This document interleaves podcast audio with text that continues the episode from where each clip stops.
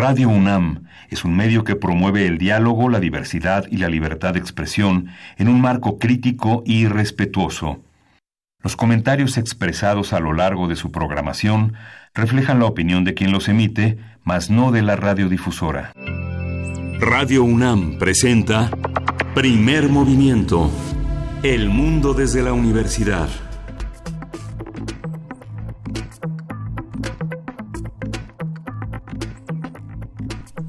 Hola, buenos días. Hoy es jueves 7 de febrero y son las 7.05 de la mañana en la Ciudad de México. Luis Iglesias, buenos días. Muy buenos días, querido Miguel Ángel Quemain. Querida Berenice Camacho, nos volvemos a encontrar. Muy buenos días. Nos volvemos a encontrar, Luisa. ¿Cómo están? Miguel Ángel, ¿cómo están? Pues sí, en este jueves ya con mucha información que tenemos. Información y buenas notas también en nuestro contenido de este día. ¿Con qué será bueno comenzar? Bueno, ayer fue un escándalo verdaderamente en redes sociales la declaración del secretario de Hacienda, Carlos Ursúa, sobre el tema de los de los abuelos que podrían eh, abrirse espacios en el gobierno para el cuidado. Hace algunas semanas había circulado ampliamente en redes sociales programas de distintos países nórdicos sobre la atención eh, a los abuelos, que es un tema es un tema complejo y muy rico que vale la pena traer a colación porque justamente en el en el, en el derecho mexicano, en el derecho de familia sucesorio el tema de la patria potestad, el tema de la patria potestad y el cuidado de los abuelos es una ha sido uno de los logros del sistema que atenúa la violencia intrafamiliar, la pérdida de parejas por de una pareja por cuestiones de violencia y que los abuelos pueden acreditar eh, pueden acreditarse para ejercitarla. Hay varios estudios en Latinoamérica, sobre todo en Argentina, sobre el tema de la patria potestad y los abuelos, el cuidado que deben de ejercer, el tema de la seguridad social que, que, este, que compensa los esfuerzos de los abuelos, sobre todo en América Latina son los abuelos maternos los que han tomado el tema de la patria potestad. Y bueno, vale la pena, vale la pena retomar esta idea fuera de la del escándalo inmediato que eh, pone en evidencia la desigualdad, la, este, la discriminación y una especie de obligación que tiene que ver con lineamientos muy machistas, valores patriarcales que ponen este, en escena la vida de los abuelos como cuidadores, eh, como si fuera su obligación, ¿no? Cuando la vejez, la tercera edad o lo como, como llamen esta, esta cuestión del envejecimiento que va de los 50 a los 75 años, que es la etapa en la que los abuelos cuidan a los niños, este pone en cuestión varias de las actividades que las personas tienen, ¿no? Claro, sí, es un tema eh, importante que, que es, como bien lo dices, Miguel Ángel, pues abarca este espectro de los cuidadores y cuidadoras, generalmente mujeres. Hay eh, por parte del gobierno se han dado unas cifras, más adelante las podemos dar porque recientemente precisamente salieron algunas cifras de, eh, pues, de la, del de la cantidad de trabajo no remunerado que se realiza en el país y que pues no digamos si lo viéramos desde la perspectiva del producto interno bruto pues es un porcentaje bastante eh, pues nada eh, desechable no bastante importante. Y pues también pasando a otros temas otros temas que, que seguirán en la agenda de aquí adelante o al menos eso esperamos son aquellos que atañen al cambio climático. Fíjense que la semana pasada a, a mí me llamó la atención que la marca Tesla líder en tecnología limpia, eh, liberó sus bueno, o anunció que liberaría sus patentes para combatir el cambio climático. Eh, estas fueron las declaraciones de, del físico y director general de Tesla Motors, el sudafricano Elon Musk, y agregó, sí, bien, bien interesante, bien interesante cómo se da esta acción de liberar las patentes en vehículos automotores, en coches que eh, pues se alimentan con otro tipo de energía distinta a la de los combustibles fósiles. Eh, y pues esto en una acción por eh, frenar de alguna manera la contaminación del planeta. Así es que bueno, será interesante ver cómo, cómo evolucionan este tipo de acciones de empresas tan grandes, o sea, Tesla es una de las grandes empresas de Silicon Valley, entonces bueno, eh, habrá que ver también es un plus para muchas empresas. ¿no? Vamos a ver qué pasa con todos estos asuntos. Por lo pronto lanzamos distintas preguntas a los que hacen comunidad con nosotros, a los que se levantan tan temprano y ya nos escriben en arroba P Movimiento y en diagonal Primer Movimiento UNAM. Eh, ¿Qué opinan de estos temas? ¿Qué será bueno preguntar? ¿Dónde dejan a sus hijos si ya se fueron a trabajar? ¿Qué opinan de Elon Musk? Otro tema interesante que fue un escándalo ayer fue la primera plana del periódico Reforma sobre la declaración patrimonial de Olga Sánchez Cordero, que fue un tema ayer muy intenso en la mesa con la sucesión de, de la ministra Robledo con eh, la labor de las ministras que han realizado. Es interesante la reacción, digamos, como un periódico, claro, es un periódico capitalino, nada más reforma. reforma. Sí, ¿no? Pero eh, la, el, regodeo sobre un, un tema de la declaración patrimonial y el profesionalismo de un periódico como Reforma que omite consultar, digamos, las fuentes de la Secretaría de la Función Pública, que ya las eh, consulta de segunda mano como resultado de una reacción de la ministra en la que se protegen los datos de terceros, en este caso de su esposo, que es notario. y que los datos que tienen que ver con el departamento que adquirieron en Houston, eh, que va de los 6 a los 11 millones, por supuesto Reforma coloca el número más alto de la cifra, es, es interesante. Ahí me, asombra de alguna manera eh, un departamento colocado en una ciudad como Houston de, entre 6 y 11 millones frente a los departamentos en Polanco de 31, de 26 millones, de 50 millones de pesos. Me parece interesante cómo no hay un, no, no hay un balance sobre las propiedades Sería muy interesante saber los socios de reforma este, si hubiera declaraciones patrimoniales de los empresarios que se han comprometido en muchas de las tareas de desarrollo del país, ¿cómo los veríamos? ¿Qué pasaría con esto? A ver, Olga Sánchez Cordero ya aceptó, por supuesto, desde el día de ayer, que era todo este escándalo, la existencia del penthouse. Eh, ella culpó, o bueno, responsabiliza a la Secretaría de la Función Pública por no incluir la propiedad en la declaración patrimonial. Eh, lo cierto es que pasaron también una, varias horas y no aparecía en, en Declaranet. Eh, sí, ya lo dijo, ya está ahí, ¿no? No, no, está ocultándolo.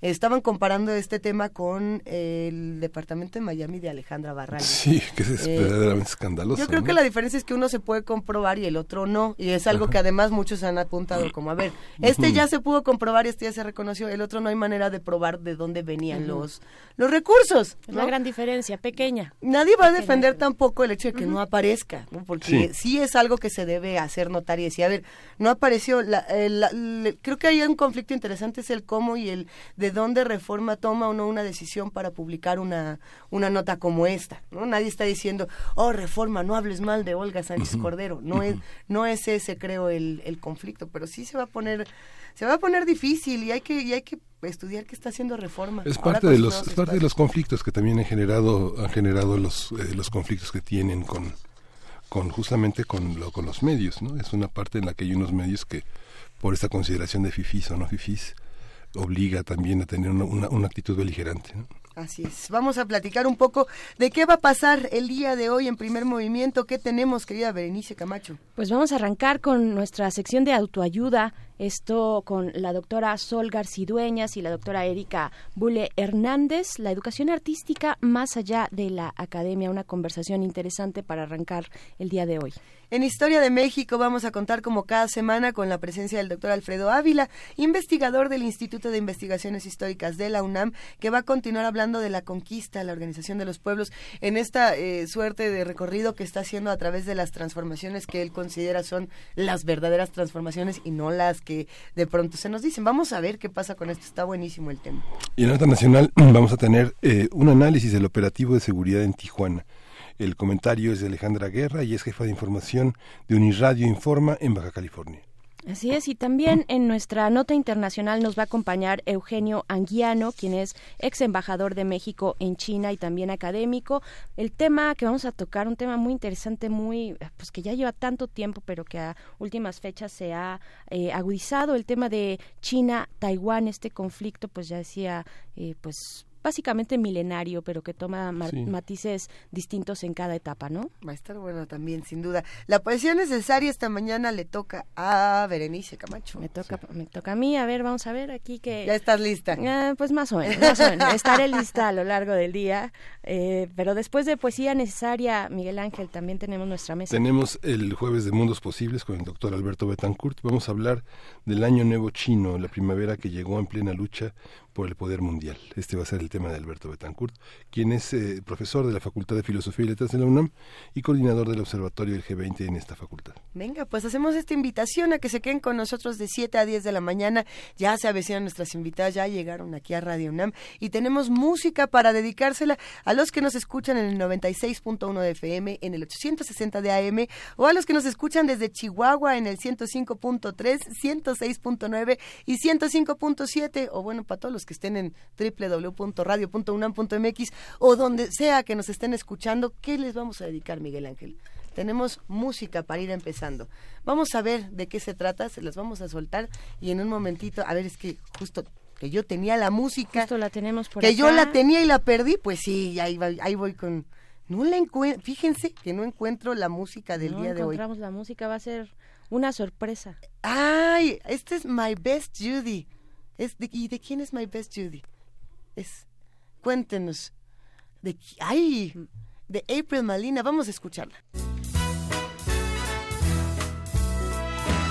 Here she is, she's my best Judy, the scarecrow to my Dorothy. Here she is, she's my best Judy. She would never drop a house on me. Ow. Come rain or shine, she's my best Judy. Always there to share the load. Clang, clang, clang. Let's take this trolley, chug, chug, chugging down the yellow brick road. She always in a rainbow. A happy bluebirds fly. We'll be singing Swanee to the clouds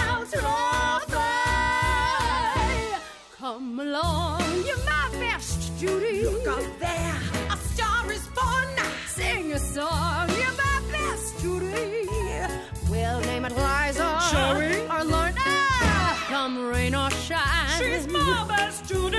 Always there to share the load. Clang, clang, clang. Let's take this trolley. Chug, chug, chugging down the yellow brick road. She always in a rainbow. Where happy bluebirds fly. We'll be singing Swanee till the clouds by. Come along, you're my best Judy. Look up there, a star is born. Sing a song, you're my best Judy. We'll name it Liza.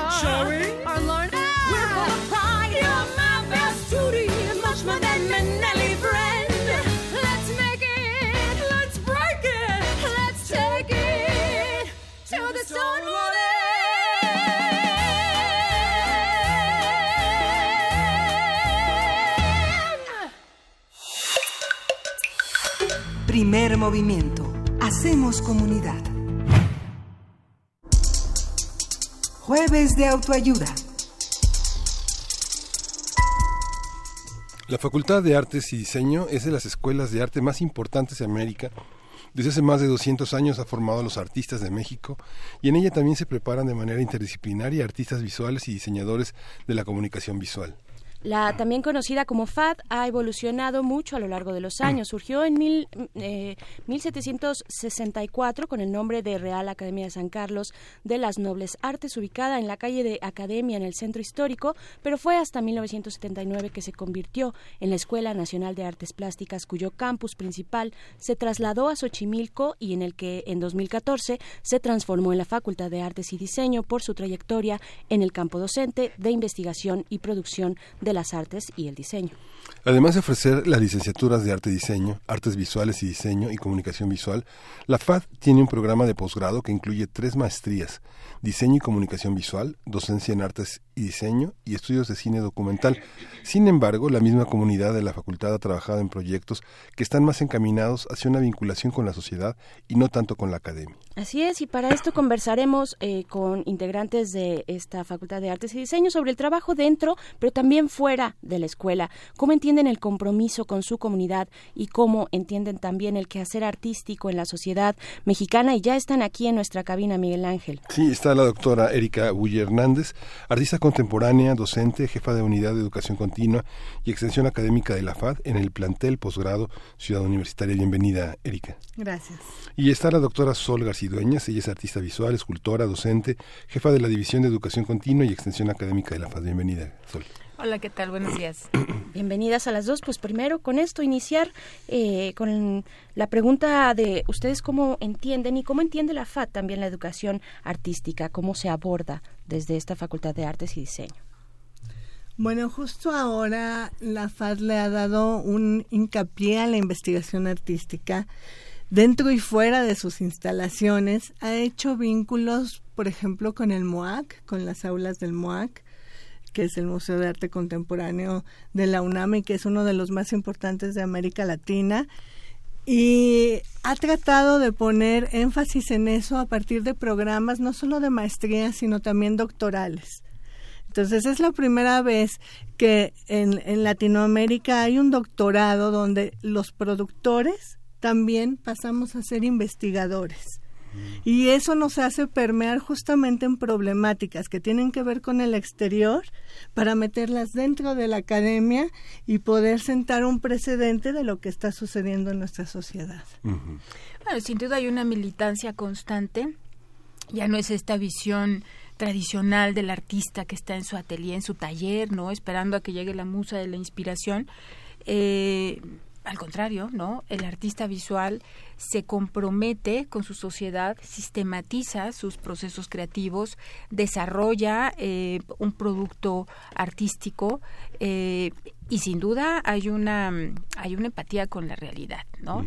Los medios digitales, la producción eh, plástica que involucra estos estos medios, pues trae consigo una vanguardia, ¿no? Entonces sí hay un compromiso latente hay un compromiso constante y, lo vemos en la actual facultad. El artista, el artista contemporáneo, pero también el artista de la modernidad, ha sido un artista muy consciente de los procesos creativos de la tradición que lo antecede. y también ha sido también una especie de nómada de la tradición y de los cinturones académicos que lo constriñen para imaginar de otra manera lo que está en el pasado. Hoy el artista contemporáneo es más académico, tiene, tiene, tiene esa necesidad de grados académicos para ejercer una, una profesión artística. Lo que pasa es que es muy difícil crear en este nuevo mundo lleno de tecnología y rápido. Es muy difícil crear sin reflexionar. Y para reflexionar tenemos que acercarnos forzosamente a autores que nos introducen. ¿No? Por ejemplo, a mí me gusta mucho hablar sobre el cuerpo, sobre el cuerpo de la mujer, sobre los feminismos nuevos. Entonces, tengo que irme a cuestiones de investigación desde filosóficas como Deleuze hasta pensar en Angela Davis, ¿no?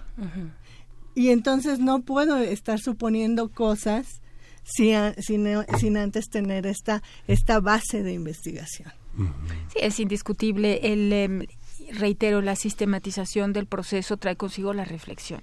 No podemos estar aislados pensando que somos los únicos creadores, sino, sí, revisar, trabajar y en función a ello desarrollar el proceso. Entonces, eh, igual que la doctora Erika, eh, cada una tenemos eh, un área de acción y, y, bueno, ver el ejercicio, ensayar Mayani o el mismo de Boriskov, en donde las incidencias sonoro-lumínicas generan este proceso escultórico, pues trae consigo una reflexión y sobre todo en el marco de la sociedad, ¿no? Entonces, eh, la investigación producción actual en la Facultad de Artes y Diseño es una realidad. Claro, y hablando y retomando el componente social y lo que se está eh, cocinando en las calles, ¿no? en distintos espacios cada vez más diversos, hasta qué punto eh, los artistas e investigadores y desde este ámbito académico eh, más allá, digamos, de una voluntad, se vieron tal vez en la necesidad de dialogar con lo que está ocurriendo afuera en las calles, lo que ocurre en espacios, digamos, fuera de la caja blanca o, en su caso, la caja negra, ¿no? Eh, la galería, el teatro, los museos. ¿Hasta qué punto es una voluntad y hasta dónde empieza la necesidad? Mira, a mí me parece fundamental. Mi práctica específica, ahora sí que voy a hablar de mi práctica específica, tiene que ver con la performance y con el artivismo gordo. Entonces, yo sí salgo a las calles a manifestarme con mis compañeras y a partir de esto he tenido la necesidad justamente de llevar esto hacia la academia. ¿Por qué? Porque dentro de la facultad también existen un grupo de mujeres por supuesto, esto está inscrito dentro de los, dentro de los feminismos interseccionales, o sea, donde vemos cuerpos otros, ¿no? Donde vemos eh, muchas variedades de lo que llamamos mujer. Entonces, hay una serie de, de, de personas, de mujeres que necesitan espacios para trabajar libres, a solas, seguras y justamente los proyectos que ahorita estoy eh, eh, encaminando y trabajando tienen que ver con esto. ¿no? Por ejemplo, estoy pensando en un diplomado eh, que Educación Continua está ofreciendo que, que se llama Técnicas de las Artes Visuales para un Feminismo Activo y donde tenemos artivistas como Julia Antivilo, que es una persona, una doctora, postdoctora, que justamente ella sale a las calles, la vemos en todas las manifestaciones eh, que tienen que ver contra los feminicidios, que tienen que ver con ese posicionamiento y empoderamiento de la mujer y de sus corporalidades. Entonces tenemos a Liz Misterio, que, que, es directora de la revista digital Histeria, que es una revista de sexualidad y arte, ¿no? Y que han abierto brecha. Y claro, tenemos algunos eh, artistas hombres invitados, pero aliados, como Alex Aceves Bernal, porque este diplomado sí tiene un filtro muy específico para entrar. Es un diplomado pensado para mujeres. Y hay que pasar por una entrevista donde tiene que haber, si hay algún chico interesado, tiene que haber realmente un respeto y saber a lo que va. Entonces, eso es lo que yo estoy tratando de hacer dentro de la facultad. O sea, llevar esto que se está gestando en las calles y que es muy importante a la universidad. Porque ahí adentro pareciera de pronto que las chicas se sienten solas, ¿no? Que, que están como trabajando en aislado y hay que juntarnos para tener fuerza y por medio del arte. Sí, hay una, hay un digamos que hay una hay una comunicación disciplinaria nos podemos eh, podemos entablar comunicación con los arquitectos sociólogos pedagogos etcétera etcétera y en este tenor generar estas disciplinas, ¿no? Entonces, sí hay una necesidad de expresión, sí hay una necesidad emotiva, sí hay una necesidad intelectual que se va eh, desarrollando en estos diálogos no transdisciplinares. Entonces, sí hay una actividad muy importante en, en la Facultad de Artes y Diseño y como bien eh, dice la, de, la doctora Erika Bule, a través de los estudios de educación continua em, nos eh, permitimos aperturar estas opciones. Tenemos, como también comenta la doctora, una serie de diplomados em, que trabajan sobre estas militancias que exploran el pensamiento en ese sentido, pero también el área de los diseños, ¿no? Eh, todo lo que son los diseños de vanguardia, eh, todo lo que son caracterizaciones, efectos, etcétera, etcétera. Todo esto es parte del, del, em, del cúmulo de actualización, titulación y nuevos saberes que ofrece educación continua, ¿no? Entonces, eh, por ahí habíamos comentado de una de una beca para otorgarle a, tus radioescuchas. Claro que sí, claro que sí. Queríamos dejarlo un poquito al final, no sé si este ah, es el final de la conversación. Sí, pues sí. ¿Cómo conviven? ¿Cómo conviven con el gusto masivo, digamos, un gusto masivo que se genera en los grandes espacios comerciales de las galerías. Hay muchos muchos artistas que participan en bienales, no sé, Venecia, este Kassel, eh, Berlín, hay muchos escenarios donde se han afamado algunos de nuestros pintores importantes, donde hay modelos de curaduría que se oponen a ciertos modelos comerciales. pero también el triunfo de lo comercial, digamos, la fridomanía sigue imperando, este, hay escuelas de pintura que son predominantemente comerciales y que le gustan muchísimo y que representan a ciertos grupos, a ciertas visiones eh, que consideran como parte del compromiso social o del gusto. ¿Cómo, ¿Cómo convive esto con la academia? Bien, sin duda es una gran pregunta porque estamos hablando también de un poder comercial, ¿no? En ese sentido, el, el, eh, poder de, de del dinero, que es el que maneja estas estéticas, el que ha eh, eh, reestructurado la figura de, de, Frida Kahlo y que la vemos eh, como ilustración de bolsitas no hechas en chaquiras que sin duda pues estarán muy coquetas. Pero la realidad eh, de, de, Frida Kahlo era esta esta eh, visión antipatriarcal. Es decir dejar de lado esta esta visión en donde el hombre desarrolla los los prototipos estéticos y ella va en contra absolutamente de esta postura que ha sido histórica, ¿no? Entonces, el, em, eh, la, la, verdad de, mm, de, Frida Kahlo no está en las chaquiritas, ¿no? O en la imagen o en la ilustración, sino en su gran poder de representación de, de esta eh, condición patriarcal, ¿no? Entonces, complejo, complejo, sobre todo cuando la economía, el poder del dinero se involucra. Es, es, yo creo que es, pues sin duda es tema de de una conversación eh, un poco más, más larga y poder advertir algunos esquemas estéticos, eh, pero eh, yo lo aterrizaría en esta condición de, de estructura comercial, ¿no? En un momento más, porque sí tenemos, afortunadamente tenemos más tiempo para seguir platicando de la FAD y de, y de además los discursos transgresores que pueden tener los proyectos artísticos de los más jóvenes y de los no tan jóvenes, pero ahora llegaremos a ello ahora que dijeron beca, lo primero que sonó, bueno, ya sé que vamos a hablar de otra beca, pero creo que no podemos eh, alejarnos también de las otras realidades que está viviendo el arte en nuestro país.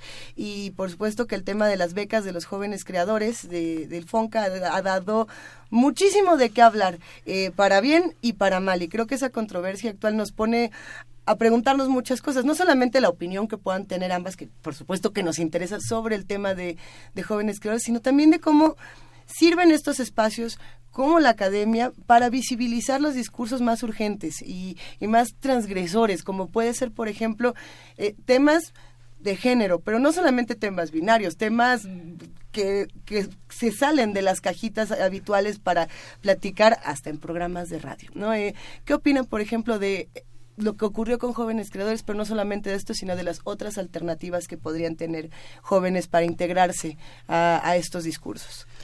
Bueno, primero, sí, primero eh, a mí me hace ruido el hecho de que se requiera un garante para una producción. Entonces, si Fonca dice, voy a becar a tal o cual creador, está garantizando que es, digamos, el prototipo de la creación nacional. A mí me hace ruido, yo fui becaria del Fonca en su momento, cuando era joven, hace algunas, hace algunas décadas. y em, nadie me conocía, ¿no? Yo metí mi proyecto y fui, fue afortunado, pero la realidad reflexionas y dices es increíble que tenga que ser que tenga que garantizarlo una instancia. Que alguien me tenga que validar para ser un artista. eso eso eh, me parece complejo. Y lo peor de todo es que estamos eh, en la búsqueda de estos apoyos que son necesarios en términos de creación en términos de, de eh, no, necesitas el recurso para producir no en mi caso yo necesito este acero no corte láser mis gastos son mayores en términos de producción entonces, para producir sí necesito el recurso, ¿no? Si no es con mi cliente, es directamente con alguno de estos apoyos. Me hace ruido el hecho de que se tenga que garantizar a partir de una instancia de gobierno, ¿no? Y entonces, si hablamos de arte, eh, de arte público, estaríamos hablando de una condición democratizadora. Entonces, ¿dónde están las democracias cuando hablamos de garantes en términos de instituciones públicas? serían muchas preguntas. ¿no? Eso también tiene que ver con la, la, existencia de la crítica. Pareciera que no hay crítica, ¿no? Digamos, un mecanismo de legitimación es la crítica. La crítica que se hace desde la cultura, no necesariamente desde la academia, ¿no? Pienso que esos, no sé, pienso en un grupo eh, hace algunas décadas, Curare, ¿no? Que era una mediación entre la crítica académica y la crítica cultural que se hace en revistas. Pero los mecanismos de legitimación del Estado son muy concretos. O sea, para estar en ciertas bienales, en ciertas ferias dedicadas a México, van los artistas que están patrocinados por las instituciones claro, este, nacionales. Aquí hay dos cosas, es buscar eh, los espacios porque también existen las otras bienales. o sea, las bienales que están proponiendo mostrar trabajo de otros artistas que no son los que patrocina el Estado ni los que validan a entonces, y son internacionales y también pagan honorarios, quizás no esas grandes cantidades, pero se esfuerzan por. Entonces, esa es una manera de mostrar nuestro trabajo, porque yo me incluyo en justamente en estas bienales que, que tratan otras cuestiones, ¿no? Otros temas más transgresores, efectivamente. Eh, y por otro lado, bueno, yo creo que a lo que te referías con lo que está pasando en jóvenes creadores y todo este escándalo que se está gestando ahorita, a lo mejor muchos me van a matar, pero yo creo que era necesario. O sea, yo creo que sí es necesario darle un vuelco, dar otras oportunidades, mirar hacia otros rumbos. No podía ser que siempre se estuviera viendo hacia lo mismo. ¿no? Y entonces del jóvenes creadores, 1, 2, 3, Sistema Nacional, 1, 2, 3, hasta... entonces había que ver otros rumbos. Y creo que este es el momento. Y es que ahí se está planteando otra pregunta, que es quién tiene derecho a, al arte, ¿no? A entrar al mundo de los, no solamente de quiero ser artista, sino quién tiene derecho a apreciar o tener un ojo que pueda apreciar o no los distintos discursos que pueda proponer un artista. Eh, si yo no entro a la UNAM, por ejemplo, ya no tengo la educación suficiente para poder entender este o este otro discurso que pueda o no ser transgresor. Si yo no tengo la beca, menos voy a poder ser eh, un artista plástico, un artista visual, un performer o lo que yo quiera hacer. Eh, ¿Cómo se determina eso? ¿O qué, ¿O qué respuesta tendría el arte ante esas, esos problemas para acceder a la misma? Y ya no hablemos del espectador. ¿No? Exacto, es que es eso. Sí, yo creo que es, es un momento de parteaguas, ¿no? Donde estamos divididos en estos artistas que caben en la burguesía, que venden muy caro, que están en zona maco, que, este, que venden en todos lados, pero eh, también está, estamos los otros artistas, muchos jóvenes que están siendo autogestivos y que su propuesta justamente es, no entrar a estos círculos. O sea, lo tienen como consigna. Nosotros no vamos a entrar a estos círculos. Nosotros queremos ser autogestivos y que nadie nos diga qué rumbo tomar. Entonces creo que eso es muy importante. Claro, Sol. El tema de ustedes como, como el coleccionismo y la academia, ¿cómo funciona esta relación? Bien, eh, pues bueno, es una relación histórica, ¿no? Sabemos que la Academia de San Carlos eh, prácticamente eh, desarrolla las primeras galerías en el continente americano gracias a las colecciones que llegan de Europa con fines este, didácticos. de tal manera que Actualmente existe un acervo de cerca de 69 mil piezas entre eh, escayolas, eh, obras, eh, documentos históricos, en donde encontramos grabados desde Rubens, Rembrandt, Goldzius, Piranesi, etcétera, etcétera. Sí, un largo etcétera. ¿Qué hacemos con estas colecciones? ¿Por qué son importantes? Primero, porque eh, exhiben esta, el desarrollo de la academia, ¿no? que viene de las academias europeas, exhibe la academia en México, y con ello la formación de la cultura moderna y contemporánea en todo el continente, reitero. De tal manera que eh, el mostrar estas, eh, estas colecciones eh, exhibe justamente estos orígenes y con ello eh, esta tradición insoslayable, ¿no? Pero que eh, hoy por hoy, gracias a la tecnología, podemos advertir estas eh, colecciones ya digitalizadas. Próximamente estarán en una plataforma a disposición de los investigadores de todo el mundo para que se pueda desarrollar. El doctor José de Santiago ha hecho una labor extraordinaria eh, eh, encabezando un, equipo de, profesionales y con ello se abre además líneas de investigación en museografía, en curaduría, en archivo etcétera, etcétera. Entonces, eh, están cordialmente invitados a las galerías de la Academia de San Carlos. Ahorita estamos en un proceso de restauración. Nuestra institución, eh, después del sismo, sufrió, nuestro plantel de la Academia 22 en el centro histórico, sufrió ahí algunos, algunos, eh, algunos daños estructurales, pero ya está en restauración de tal manera que eh, tanto educación continua como posgrado han tenido que migrar a sedes alternas, sedes amigas, en el ánimo de que se permita al INA eh, y al Instituto de eh, Ingeniería el desarrollo de esta estructura.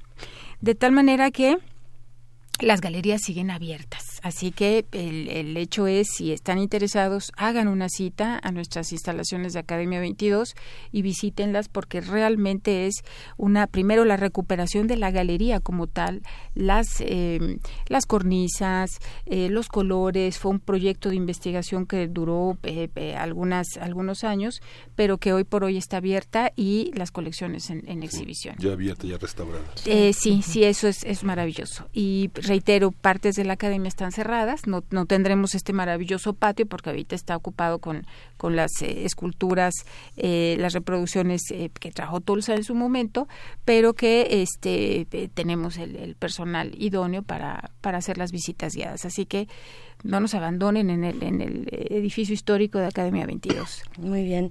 Eh, doctora Sol, ahora que hablabas de esta tradición, de la tradición académica, ¿no? de, de, de, estos grandes pintores, eh, yo quiero preguntarte, pues, ¿cómo dialogan, cómo dialoga esa tradición, ese canon con las con propuestas tal vez más recientes, eh, con formatos distintos, ¿no? Eh, con tal vez pensando en lo digital, en la tecnología, cómo están dialogando desde la academia eh, en la Facultad de Artes y Diseño. Bueno, estas militancias eh, son muy complejas. Eh, podemos advertir desde el trabajo muralístico, en donde se abordan temas eh, de interés a las nuevas generaciones y podemos ver, hay una zona de prácticas en, la, en el plantel de Xochimilco en donde antes había unas eh, unos trabajos de perfil geométrico que tenía, ¿te acuerdas del maestro este Carmona? El maestro Carmona que fue asistente de, de Orozco eh, eh, y eh, hoy por hoy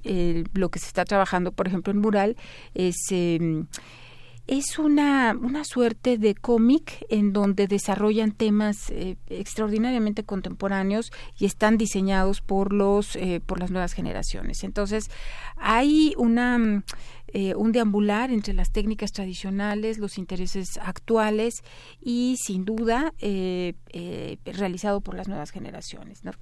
Se conoce la pintura al fresco, se trabaja la punta de plata, uh -huh. se desarrollan todas estas técnicas tradicionales, pero eh, también con temas eh, que pueden ser de interés a estas generaciones, ¿no? El medio ambiente, la violencia, las eh, condiciones de género, eh, en fin, podemos ver en un mural hoy por hoy eh, temas que jamás hubiésemos visto en el periodo muralístico, ¿no? Pero con técnicas eh, totalmente contemporáneas o las tradicionales. Esta yo creo que es uno de los de los grandes respaldos que nos ofrece la academia. ¿no? Muy bien. Y pues creo que ahora sí llegamos al momento, al momento que también, momento también estaban esperando nuestros radioescuchas seguramente esta beca que nos traen, eh, pues para ellos, para ellas que están allá afuera. ¿De qué se trata? Sí, es, es, un taller libre, les ofrecemos una beca de un taller libre eh, titulado de la figura humana, técnica, dibujo de la figura humana, técnicas y procedimientos. Es un taller que imparte la doctora Rocío Romero Hernández y que eh, prácticamente se desarrolla con modelos al desnudo para la correcta comprensión de la figura humana.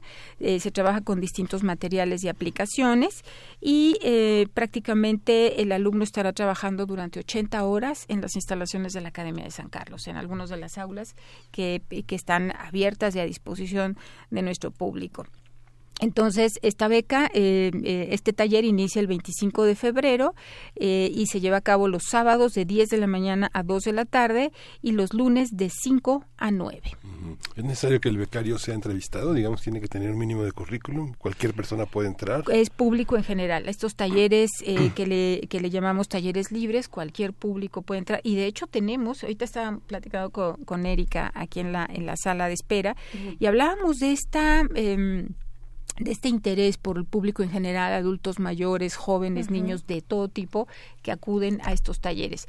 Para lo que sí pedimos entrevista es para nuestros diplomados de titulación, que son precisamente con un anteproyecto, porque el alumno eh, eh, desarrolla un proyecto de, por competencias y al momento de egresar del, del, diplomado, pues bueno, egresa con un producto en donde hay una producción y hay una reflexión al respecto, ¿no?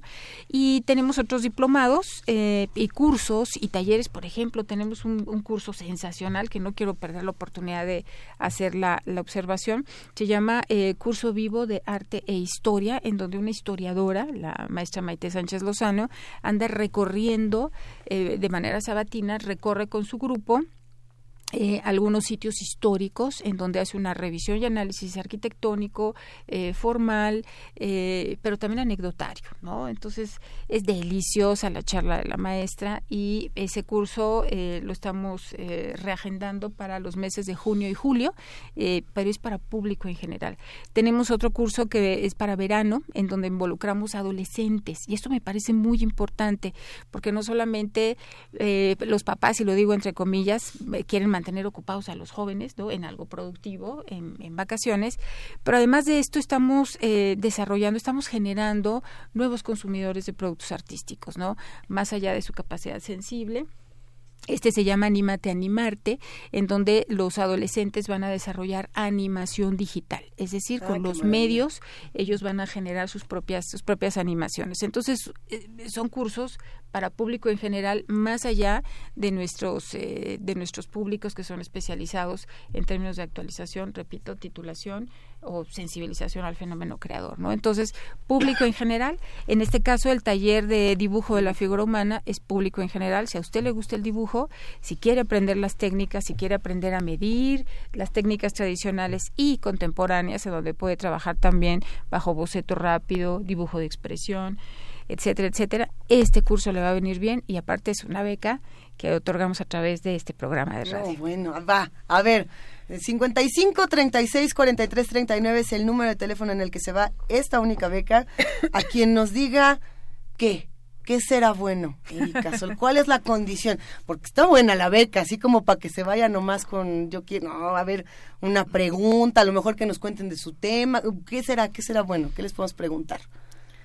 Eh, podemos preguntar algo anatómico, quizás que... Algo anatómico. Sí, fíjate. bueno, hablando del cuerpo, humana, claro. Hablando del cuerpo. Este, ¿cómo se llama el músculo más eh, el, el- no ¿qué, qué haremos? Este, No, está, está bueno eso. Algo facilito. ¿Tú crees?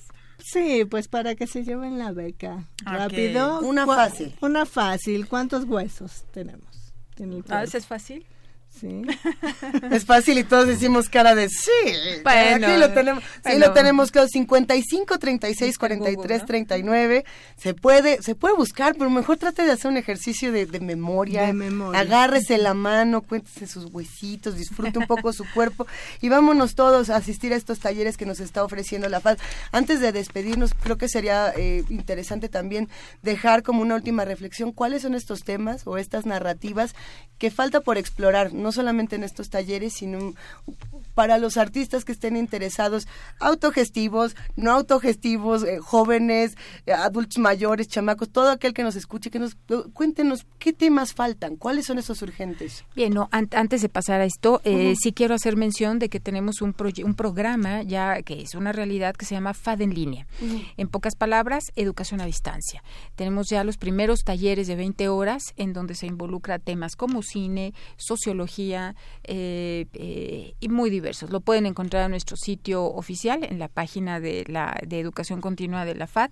Y eh, además de FAD en línea, tenemos nuestro plantel de Tasco de Alarcón Guerrero, en donde impartimos todo tipo de técnicas de joyería tradicional mexicana en donde advertimos que las opciones eh, técnico-metodológicas de estas técnicas nos permiten abordar la escultura de pequeño formato y con ello ampliar las posibilidades de expresión. También estamos impartiendo en Tasco, y perdón por el comercial, ¿no? Pero eh, Tasco está Venga. hermoso y estamos ubicados en la ex hacienda del Chorrillo, una hacienda histórica. Eh, tenemos también joyería japonesa, en donde estamos encontrando también algunas líneas de desarrollo eh, eh, común. Además de un diplomado de eh, eh, Gráfica gráfica expandida. expandida, que, eh, que está coordinando el maestro René Contreras Ocio y que bueno, tiene toda una experiencia en el ámbito. Entonces, visite nuestro sitio electrónico, van a encontrar temas, repito, que van desde la creación de historietas hasta educación para la paz desde los feminismos latinoamericanos, pasando por motion graphics, eh, piezas gráficas impresas, gestión del diseño y publicidad, publicidad y comunicación eh, aplicados en los medios digitales. Eh, tenemos una de nuestras sedes alternas, que es la Casa Universitaria del Libro, en donde además estamos impartiendo eh, encuadernación en tres eh, de, de Jean Dagonet, eh, a, a- este a cargo de la maestra Alicia Portillo. Entonces tenemos un mundo de posibilidades y los museos. Arte, acción. Para sea, todos los gustos, para, todas las todos. inclinaciones y las edades. Como sedes amigas el Museo de la Ciudad de México, por ejemplo, que no, nos está prestando su auditorio. Y Y, y ahí tenemos diplomados de historia del arte mexicano, y justo de arte, acción y performance, eh, de museografía. Entonces sí vale la pena revisar la oferta académica, ver qué está sucediendo y que no le tengan miedo de pronto a esto de de la academia está en restauración. O sea, tenemos amigos, el Museo de las Culturas, todos cercanos al centro histórico. Excelente. Y, y, que pueden asistir de la misma forma. No, tengamos miedo a las artes también. Exactamente. Pues muchísimas gracias, doctora Sol Garcidueñas, doctora Erika Bule Hernández, por esta conversación. Regresen porque hay tanto que hablar de las artes. Y agradecemos que nos hayan invitado, ¿no? Y que nos permitan mostrar lo que es hoy educación continua de la Facultad de Artes y Diseño eh, en una sociedad convulsa, ¿no? Y que eh, y que podamos abordar muchos otros temas. Muchas gracias a ustedes. Sigamos. Un placer. Gracias. Gracias. ¿Qué estamos escuchando? Vamos a escuchar Santa Sabina, vamos a escuchar Babel. 30 años de Santa Sabina.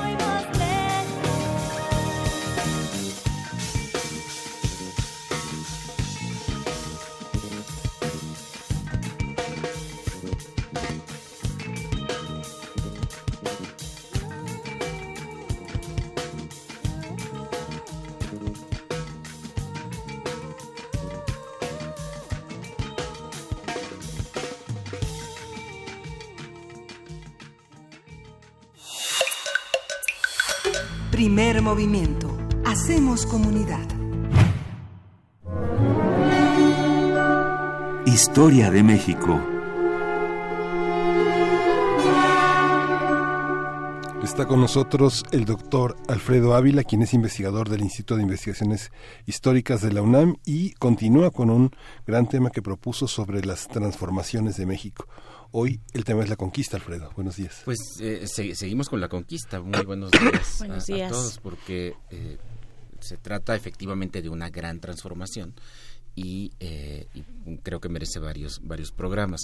Y, quiero aclarar antes de, abordar el tema de hoy, que es la parte más política y de la organización de los pueblos, que cuando hablo de conquista no me refiero a eso que pasó en 1521 es decir, lo de 1521 es lo que habitualmente se llama conquista de México pero eh, el, término de conquista de México es un término que se acuña desde, desde aquel mismo momento y se refería, por lo tanto, a la conquista de la Ciudad de México, de esa ciudad doble, eh, Tenochtitlan, Tlatelolco, y no la conquista de lo que hoy entendemos como, como México. Y esto es importante porque si lo vemos así, entonces entenderemos que 1521 apenas es, el, eh, eh, si no el primero, el segundo paso de un proceso mucho más largo de un proceso que abarca por lo menos todo el siglo XVI y que si nos ponemos en un sentido estricto abarcaría todo el periodo colonial, pero, pero bueno, ya, ya esa es otra manera de interpretarlo. Por lo menos es, es buena parte del siglo, del siglo XVI y que implica la conquista de Occidente, la conquista del norte, la colonización de las zonas mineras, el avance hacia el sureste hasta Centroamérica. Es decir, no es 1521 de manera que esto no tiene mucho que ver con la conmemoración que vamos a tener a partir de este año con la fundación del puerto de Veracruz en 1519 y dentro de dos años con la con, con la, la caída de México Tenochtitlan. Eh, y si lo vemos así en esta perspectiva, pues nos podemos dar cuenta de que las transformaciones son fundamentales. Ya la semana pasada hablamos de lo que a mí me parece que es la transformación más importante y esta fabulosa, extraordinaria caída demográfica eh, y con todo lo que esto implica. La, la semana pasada hablamos de números, cómo cayó brutalmente, pero pensemos eso en términos de familias, pensemos eso en términos de familias en las que de pronto de cuatro o cinco miembros quedaba solamente uno. Eh, eh, y si el que quedaba era menor de edad, pues bueno, a ver a dónde se iba, con qué pariente. Eh, se trata de una, de una situación muy desgarradora. Eh, muy dolorosa. Ya León Portilla, eh, eh, quien espero que esté prontamente mejorando, porque ustedes habían estado enfermo y ya se acerca su cumpleaños 93, León Portilla describía escenas de la guerra, de la caída de Tenochtitlan, de una manera muy desgarradora a partir de cantares, a partir de, eh, eh, de cantos y de versos de los propios mexicanos, de los propios mexicas, eh, pero, pero también no deja de ser desgarrador lo que sucede después, como las enfermedades, como la carga de trabajo a la que no estaban acostumbrados estos, estas comunidades, pues también termina siendo igualmente dramática. Entonces, la caída demográfica es, me parece, el aspecto más importante, pero hay muchos otros. Eh, uno de ellos tiene que ver con la organización política. Y voy a empezar con la organización política, ya después hablaré de economía y de, ecología y otras cosas, porque nos puede servir de base. La organización básica de la época prehispánica, al momento de la llegada de los españoles, ojo, no es, no es que así haya sido siempre, de hecho era una cosa que tenía unos 300 años que, que se estaba practicando en este territorio, era el altépetl. El altépetl, es altépetl. Altépetl significa literalmente agua cerro algunos, algunos eh, lo traducen como cerro de agua, pero me parece que es un poco ya una interpretación. En realidad es agua y cerro y tiene que ver precisamente con lo que cualquier comunidad debe tener. Una comunidad debe tener eh, eh, tierra, debe tener acceso a los recursos naturales y debe, debe contar con agua. Entonces, el Altepetl es esta unidad básica se diferencia de las, de las comunidades previas de la época, de, la, de la época clásica en porque eh, es, la, es la, organización que traen los grupos indígenas que vienen del norte, que son grupos seminómadas, muchos de ellos, los nahuas fundamentalmente. Sabemos que los nahuas están emparentados con grupos muy al norte, eh, eh, no solamente grupos que actualmente están en Chihuahua, sino incluso con los comanches, por ejemplo, forman parte de la misma, de la misma familia lingüística y étnica. y estos grupos por sus propias características, tienen necesidad de un mando mucho más fuerte, de un mando mucho más eh, vertical en una única persona. Y esto le da una característica al Altepetl. El Altepetl eh, eh, conserva rasgos de los Calpuli, que son organizaciones básicamente familiares, es decir, siempre hay un vínculo personal, un vínculo familiar entre las personas que organizan los Calpuli, pero es más complejo. Un Altepetl puede estar formado por varios Calpuli y em, y además eh, tiene una clara, unas claras diferenciaciones. Para empezar, eh, los macehuales, que no tienen absolutamente nada que hacer con la organización de, la comunidad, y pipiltin o nobles, como se les tradujo, que son aquellos que sí son, son, los que toman las riendas. Otra característica importante, a diferencia de organizaciones previas, acá no es que haya un proceso de secularización, pero el altepetl está hecho para gobernar, no para temas religiosos. Por supuesto que la religión sigue ocupando todo, sigue estando presente en todas partes, pero el Altepetl es para gobernar, es para hacer la guerra y eh, sobrevive precisamente gracias al tributo de los macehuales, el tributo que se le da a los gobernantes. Y eh, tiene un tlatuani, o, un juey tlatuani cuando se trata de uno que tiene dominio sobre varios eh, eh Altepetl. esta es la organización prehispánica. Y como ustedes se pueden dar cuenta, es una organización entonces muy autónoma.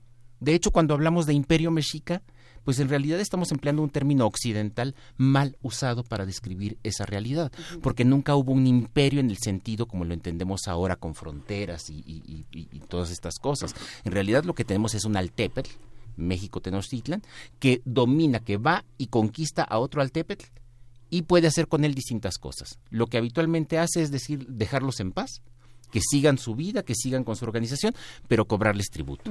Eso es lo más frecuente. En algunas pocas ocasiones también se mete, grillan e imponen autoridades en ese altépetl. Pero los altépetl siguen siendo diferentes, siguen siendo separados, de, de- de este- tienen sus propios dioses, a veces tienen que aceptar eh, a Huitzilopochtli también dentro de sus deidades, pero en realidad no hay una organización estatal como la entendemos ahora. Es una organización estatal en un sentido más básico. ¿Sí? Y por lo tanto los altépetl son más autónomos. ¿Qué sucede con la conquista? Con la conquista eh, eh, lo que ocurre es que se tratan de implantar también instituciones europeas. Y las instituciones europeas, y esto es algo bien interesante, tampoco es que sean tan distintas de las de acá. Y me, me, eh, me refiero a- al- a- al siguiente aspecto. Son instituciones europeas medievales de manera que también tienden a ser muy autónomas. Mm. Tampoco es que haya un Estado completamente soberano que abarque un territorio y que imponga la misma ley sobre todo el territorio. Sabemos que en España, sabemos que en Europa en esa época, pues hay un monarca, pero este monarca tiene a su vez varios vasallos, que a su vez tiene- tienen varios vasallos. Se trata de una estructura mucho más eh, eh, orgánica, mucho menos plana que la de un Estado como lo entendemos ahora. Y entonces, ¿qué es lo que hacen los españoles cuando, cuando llegan acá con estas comunidades? Pues establecen encomiendas, es decir, a los conquistadores, pero también eh, españoles e indígenas, porque también, eh, como sabemos, la mayor parte de los conquistadores fueron indígenas, eh, se les otorga encomiendas. Y las encomiendas lo que hacen es asentarse sobre el altépetl, sin transformarlo se mantiene la organización del Altépetl y simplemente se le da otras características.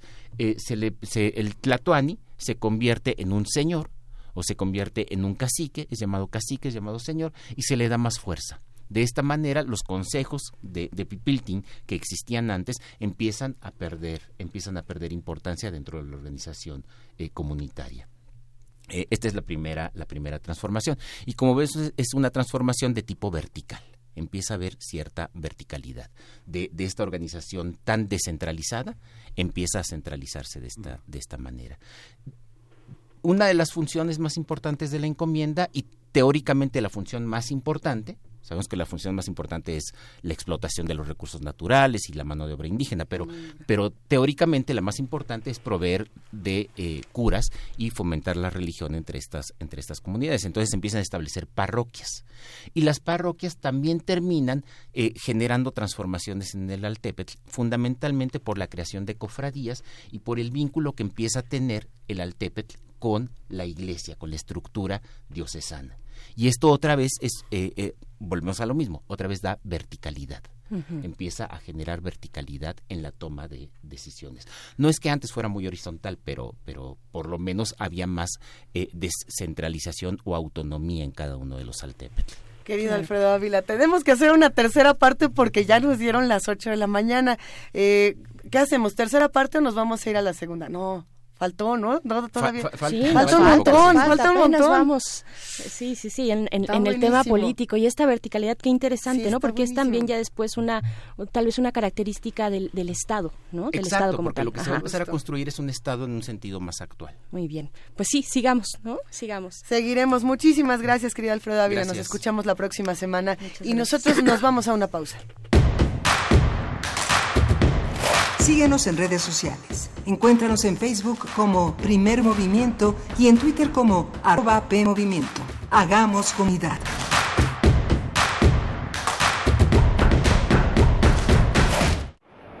El amor es también una liberación del corazón, una plegaria por cumplirse, la posibilidad de una vida sublime. Así se redime con lo femenino. Este mes, Radio UNAM te invita a sus martes de danza para que te sumes al atrevimiento del gozo en Zafir. Ofrenda de danza buto de Cintia Patiño. Todos los martes de febrero a las 20 horas en la sala Julián Carrillo de Radio UNAM.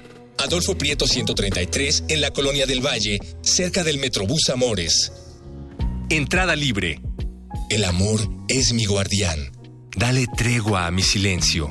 Larga mirada a la plegaria de mi disolución. Radio UNAM. Experiencia sonora. Este es un momento de alegría para todos, porque iniciaremos un cambio verdadero por la vía pacífica. Es un momento histórico para el pueblo de México. Los gobernantes electos de Morena estarán a la altura y serán ejemplo de honestidad, austeridad y eficiencia. Los legisladores y funcionarios estarán al servicio de la nación.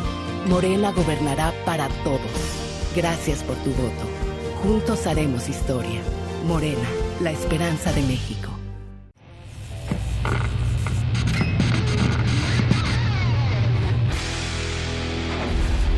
Por cortesía de cuando el rock dominaba el mundo, un minuto de...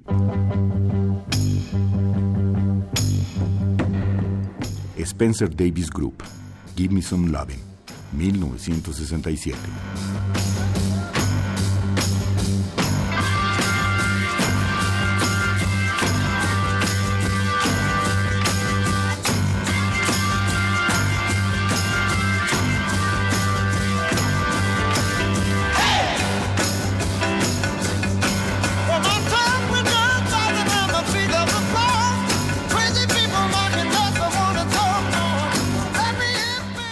Escúchanos todos los viernes a las 18.45 horas por esta frecuencia.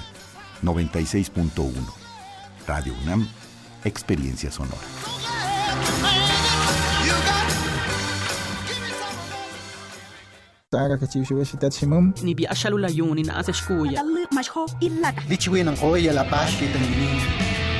Las lenguas originarias de México en voz de sus hablantes. Calme Cali. Tercera temporada todos los jueves a las 10 horas por el 96.1 de FM. Retransmisión, domingos 15.30 horas por el 96.1 de FM.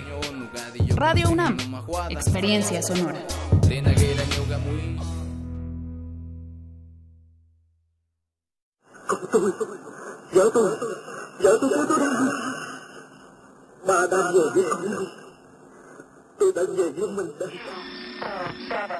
¿Quieres saber qué es lo que estás escuchando? Frida Rebontulet y Luisa Iglesias lo explican para ti en Gabinete de Curiosidades. Todos los domingos a las 2.30 de la tarde por el 96.1 de FM.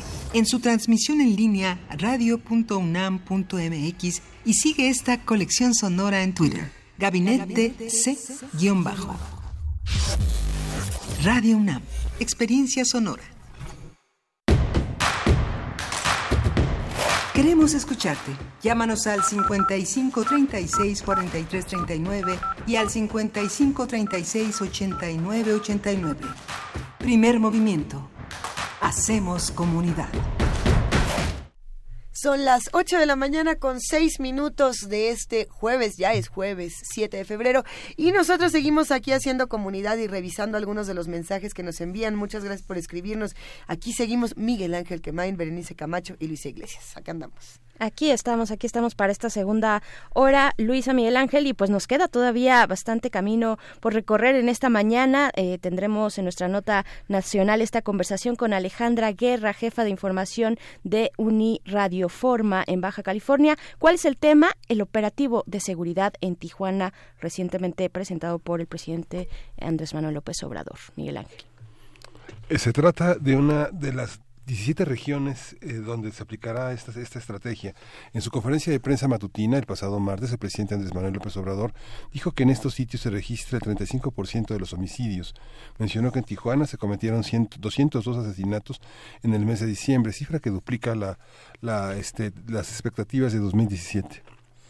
Así es, eh, Alfonso, Alfonso Durazo, secretario de Seguridad Pública y Participación Ciudadana, explicó ayer que en un inicio serán enviados 600 elementos, 600 elementos a cada una de las de estas 17 regiones que incluyen, entre otras ciudades, eh, la de Acapulco, Ciudad Juárez, Monterrey, Nuevo, Lade, Nuevo Laredo o Cancún. Vamos a analizar la propuesta del gobierno federal con respecto a la seguridad en Tijuana. ¿En qué diagnóstico parte? ¿Cómo entiende la seguridad?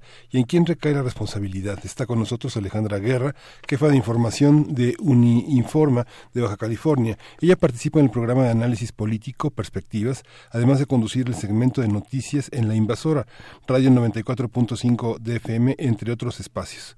Buenos días, Alejandra. Gracias por estar con nosotros. ¿Qué tal? El auditorio de primer movimiento. Eh, pues miren, la verdad es que el, el, en sí el anuncio se hizo de manera informal desde el 31 de enero y fue justamente en una de las conferencias mañaneras del presidente López Obrador. Te estamos perdiendo un Pues la- poquito, Alejandra. Ajá. Ah, ah, Sí, continúa. Ah, ok, ok, ok. Perdón. Sí, porque no nos queremos perder, perder un detalle de esta conversación que ahora recae en Tijuana, pero que bueno, como dices, eh, venimos eh, ya eh, pues dialogando, si es una de una manera elegante, por, de- por decirlo de una manera elegante, pero ya eh, sí en el debate nacional desde hace desde hace bastante tiempo, desde que se da este viraje en el discurso del presidente Andrés Manuel López Obrador, por ahí dicen después de aquella visita a eh, pues a la Sedena, ¿no? Cambia cambia este discurso y bueno, tenemos el tema ahora con Tijuana. Alejandra, te escuchamos. Sí, les comentaba que el anuncio se hizo de manera informal el 31 de enero. Eh, si bien recordarán, el primero de febrero ellos tenían que entregar su estrategia especial de seguridad al Senado de la República. Entonces, el 31 de enero lo hace de manera informal ante la prensa. El primero de febrero lo reitera.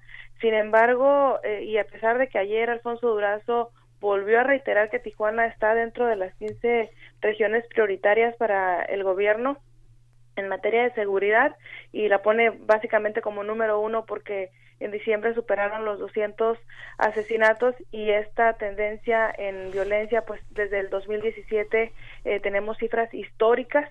En el 2017 cerramos el año con más de 1700 homicidios en Tijuana. El 2018 lo cerramos eh, con más de 2500 y enero inició como tuvo un inicio de los más violentos históricamente. Eh, lamentablemente y a pesar de que sí efectivamente el lunes se vieron patrullar eh, elementos del ejército, había policía federal, había eh, policía municipal y de cierta manera se sintió que había más presencia del ejército.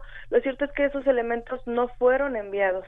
Esos elementos eran los que ya estaban aquí. La seguridad sigue recayendo, eh, es, sigue siendo responsabilidad de, de las autoridades locales. Tuvimos oportunidad de hablar con el secretario de Seguridad aquí de Tijuana y él nos comentaba que los elementos eh, de la Policía Federal que ustedes pudieron observar en las imágenes eh, que todos eh, compartimos, pues son los elementos que habían llegado aquí a Tijuana cuando fue la contingencia con los migrantes. Eran 500 elementos que estaban guardados en los hoteles y que hacían eh, ronda básicamente en, el- en los lugares donde estaban los albergues.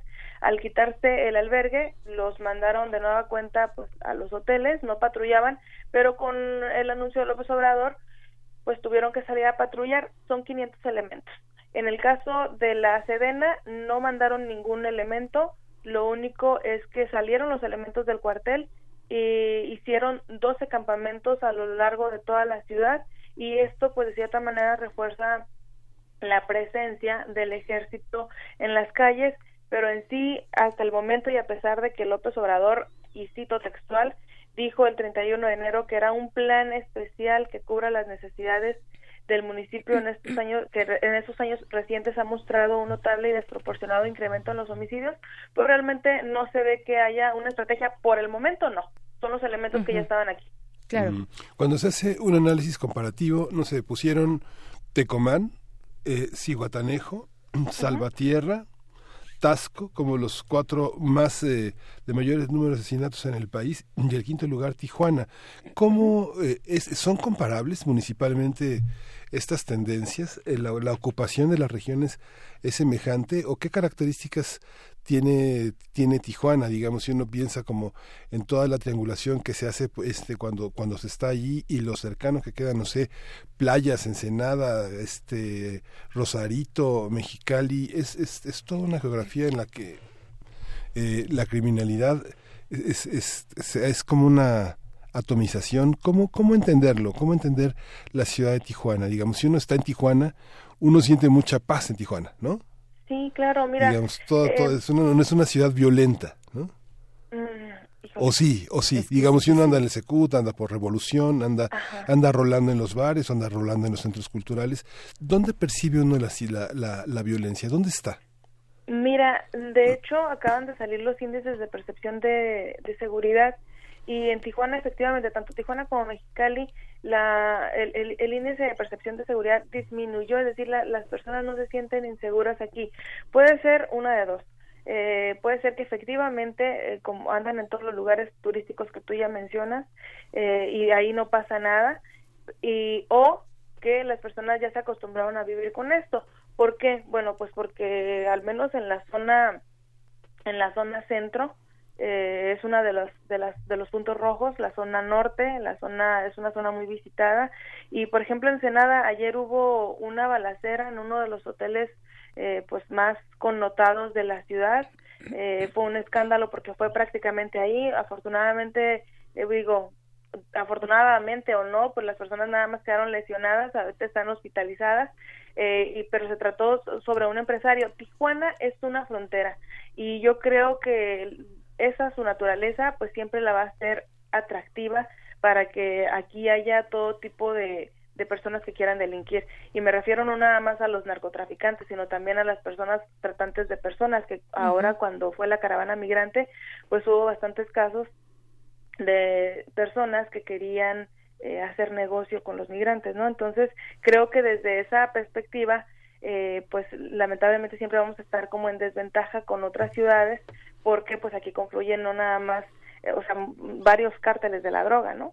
Que han estado en, en disputa desde hace años y que lamentablemente pues tenemos dos, tres años que no, que los homicidios van al por mayor y ahorita ya no se cuida en contra de quién van. Antes, de cierta manera, iban sobre sus objetivos, pero ahorita ya pueden matar mujeres, hombres y no hay ningún problema porque también el, el asesinato de mujeres y el feminicidio aumentó en Baja California. Claro, Alejandra, justo y precisamente para allá quería ir la- sobre la naturaleza de estos homicidios. Por supuesto que 200 homicidios eh, durante el mes de diciembre del año pasado es una cifra elevadísima, ¿no? Eh, se tiene, se tiene y, y bueno, también eh, hacia hacia ese punto preguntar, pues si solamente están estos 500 elementos de la policía, entiendo, estatal, si la Sedena está en estos campamentos, pues bueno, ¿qué se espera? ¿Qué se espera por parte de esta estrategia para, eh, pues, pues sí, para, para atajar este ambiente de violencia que se vive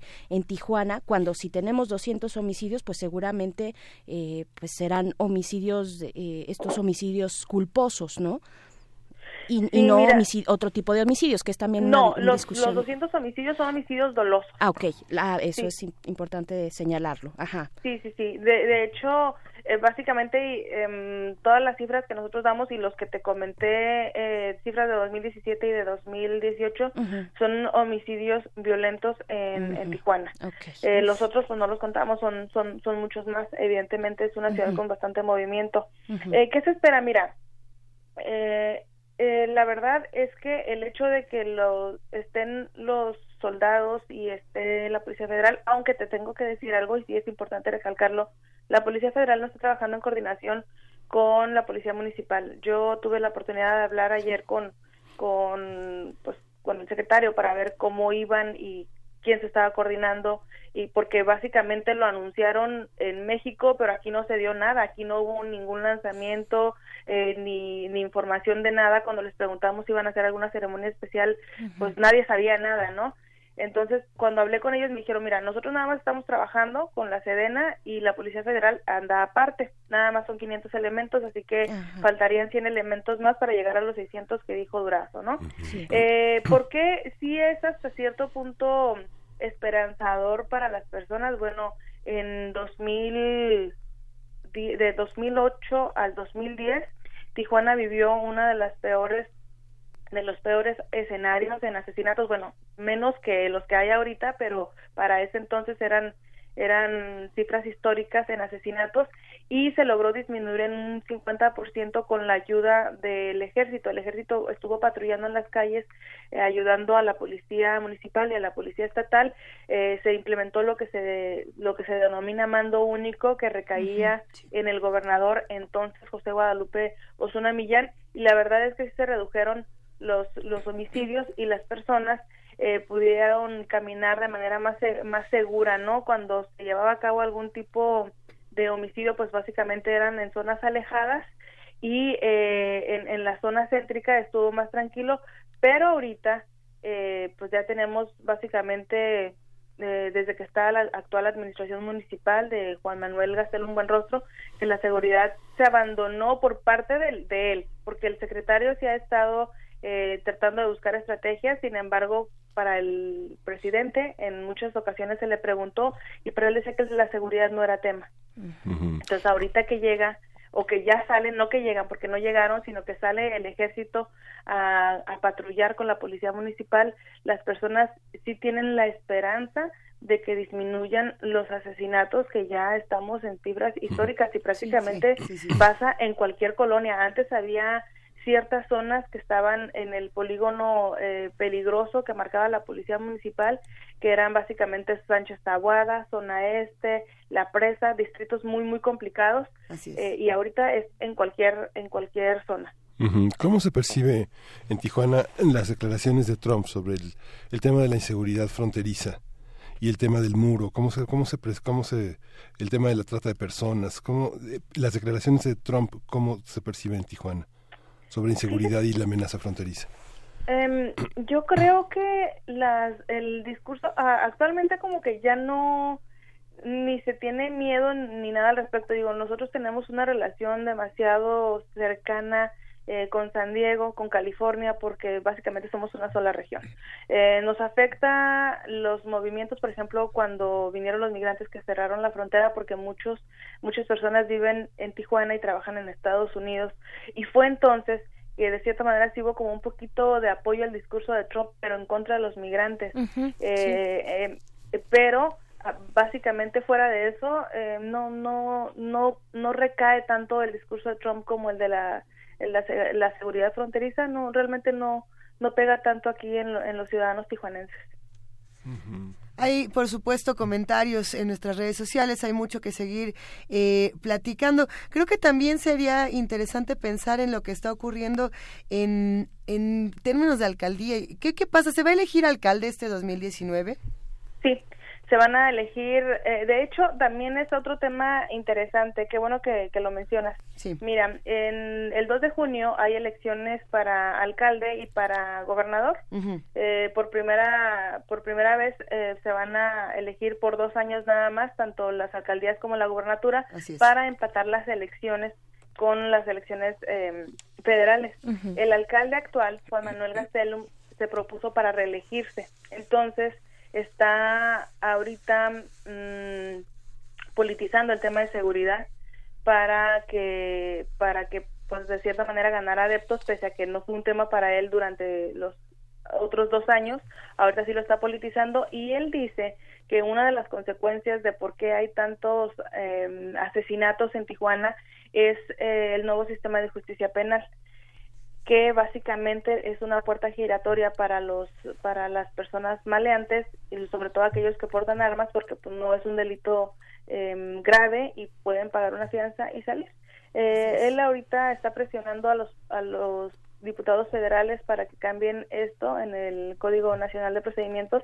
Sin embargo, cuando él estuvo como diputado, pues él eh, fue en esa legislatura que se votó eh, los cambios al, al nuevo sistema y eh, nada más que él ni siquiera acudió a, votar, ¿no? Entonces sí es un tema muy complejo porque ya lo, ya lo conocerán o seguramente ustedes también lo conocieron a él con su discurso antiinmigrante de que no iba a dar un peso para los migrantes, que no los quería aquí, etcétera.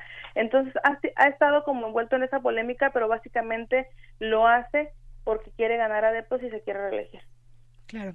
Eh, Alejandra, ahora que tocas el tema de que se está pidiendo por parte del alcalde de la prisión preventiva para ciertos delitos, ¿cómo, yo quiero preguntarte cómo, cómo se está observando el desempeño del Ministerio Público en tareas de investigación, porque cuando se habla de puerta giratoria, pues primero hay que empezar por, por ahí, ¿no? Por cómo se, se realiza la investigación y si ésta tiene fallos, pues entonces, por supuesto que un juez no puede permitir que un proceso siga si hay una investigación de origen eh, viciada, digamos, ¿no? ¿Cómo, cómo está esta, esta cuestión con los ministerios públicos? Mira, eh, lo que, de hecho, mm, es, es lo que nosotros hemos planteado en el análisis del tema, ¿no? Nosotros decimos que no podemos ser regresivos en, en la justicia y volver a que todo se haga eh, delito y tener a personas muchas veces inocentes en la cárcel.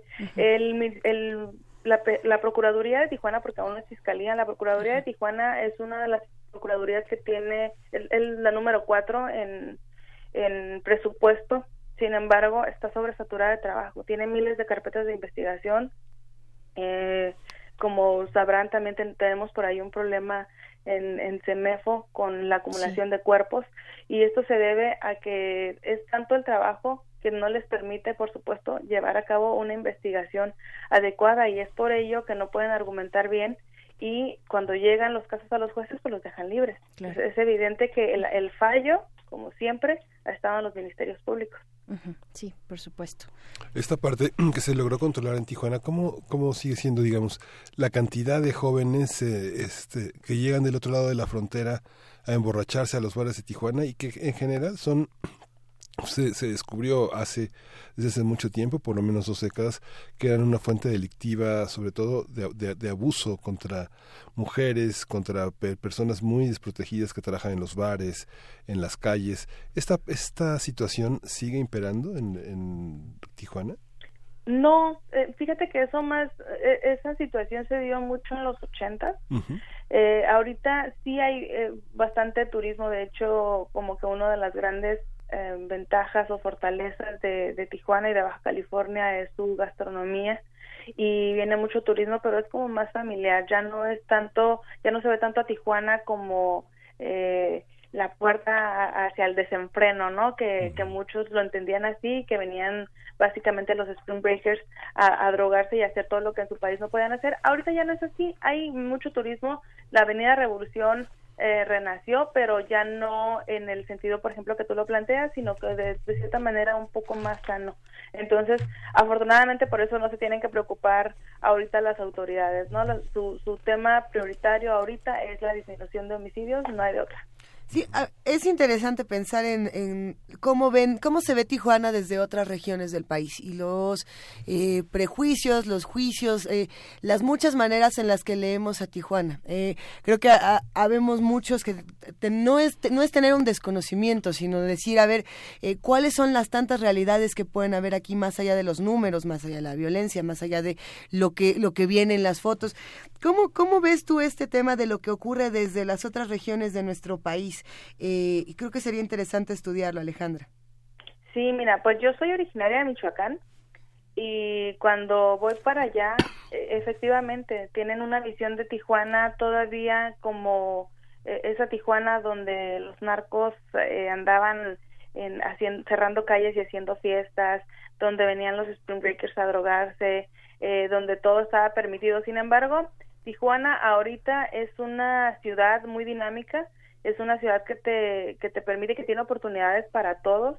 Eh, hay, hay muchísimo trabajo, pero también encuentras como que todas las realidades sociales, desde las Así personas es. más eh, eh, que viven en la opulencia y que tienen grandes proyectos eh, desarrollados ahorita en, en, algunas de las zonas principales aquí en, en la ciudad y, y desde las personas que que están todos los días en el bordo, ¿no? Las personas que todos los días son deportadas y a las cuales, por ejemplo, lamentablemente el, el Ayuntamiento de Tijuana uh -huh. no les de, no les destinó ni un solo peso a la a la Dirección de Atención al Migrante cuando es una ciudad completamente de migrantes que todos los días recibimos deportados nuestros connacionales. Ya no estamos hablando ni siquiera de, de migrantes extranjeros como el caso de los haitianos o de los centroamericanos, sino con nacionales que ya no tienen una vida en, en México desde hace muchos años que el- lo único que quieren hacer es regresar a Estados Unidos a como de lugar porque ya tienen su familia, pero a po- poco español hablan y, y sin embargo pues no les queda otra más que quedarse aquí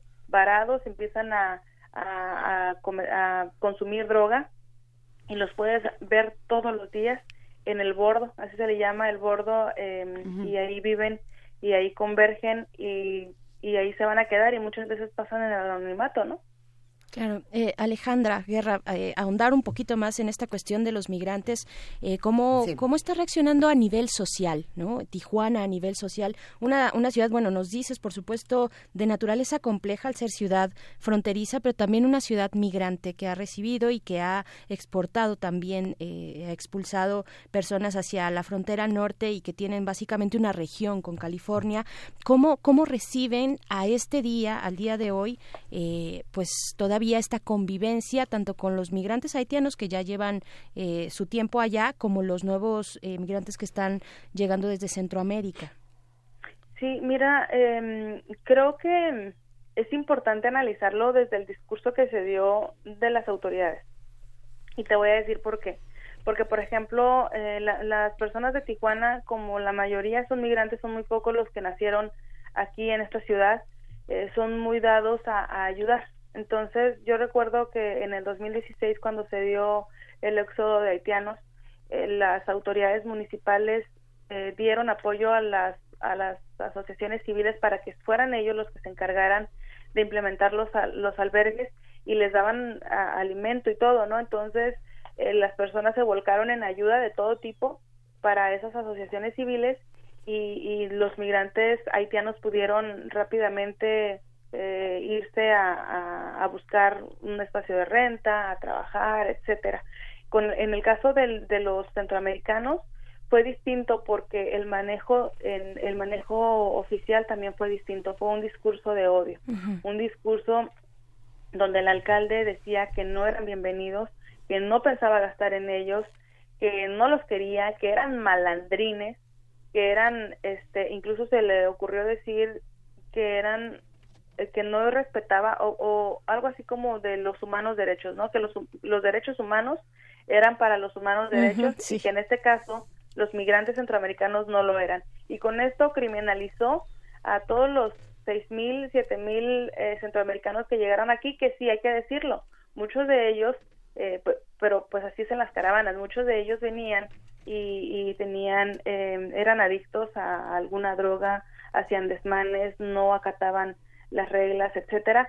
Sin embargo, eh, también había otras personas que eran muy trabajadoras, pero que tenían miedo. Hubo, por ejemplo, hasta un asesinato de unos jóvenes hondureños eh, y que, mm, digo, es muy radical a lo mejor culpar culpar a las autoridades porque evidentemente ellos no fueron.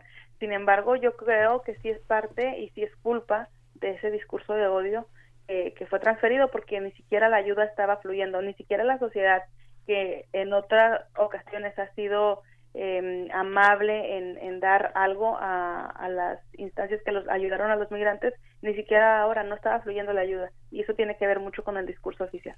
De lo que hemos platicado, Alejandra Guerra, en esta conversación se pueden recuperar, por supuesto, el tema de la migración, el tema de seguridad o inseguridad, el tema de- del ejército. Eh, hay mucho que seguir hablando de, de lo que está pasando en Tijuana, eh, los homicidios, no los homicidios. Parece ser que de pronto se está normalizando esta situación de violencia y por ahí apareció un artículo interesante en el New York Times, lo estamos buscando, donde justamente se hablaba, hablaban los, los migrantes centroamericanos de cómo uno parece acostumbrarse a, a este tipo de, de realidades. ¿Qué, ¿Qué se hace desde el periodismo? ¿Qué se hace desde los medios o desde los espacios necesarios, los que sean, justamente para evitar que toda esta situación se vuelva la normalidad de Tijuana? Híjole, eso, eso es muy, muy interesante. Mira, nosotros desde el periodismo lo, lo que hacemos es tratar de meternos un poquito más en la investigación de los asesinatos, porque de otra manera únicamente estamos contando eh, No cuerpos. son números, ¿no? Sí, son números. Y, y lamentablemente ah, así ha sido. O sea, lo único que nos, nos, de repente nos impactaba era, ya llegamos a mil, ya llegamos a mil quinientos, ya llegamos, o sea, llegamos, sobrepasamos los límites del 2008 y del 2009, que, que, que como te comentaba antes, fueron cifras históricas para Tijuana y, y los sobrepasamos, los dobleteamos en el 2018 y aún así siguen siendo números. ¿Qué pasa? Bueno, que de repente no nos metemos mucho en quiénes son las personas las personas que, que están siendo asesinadas.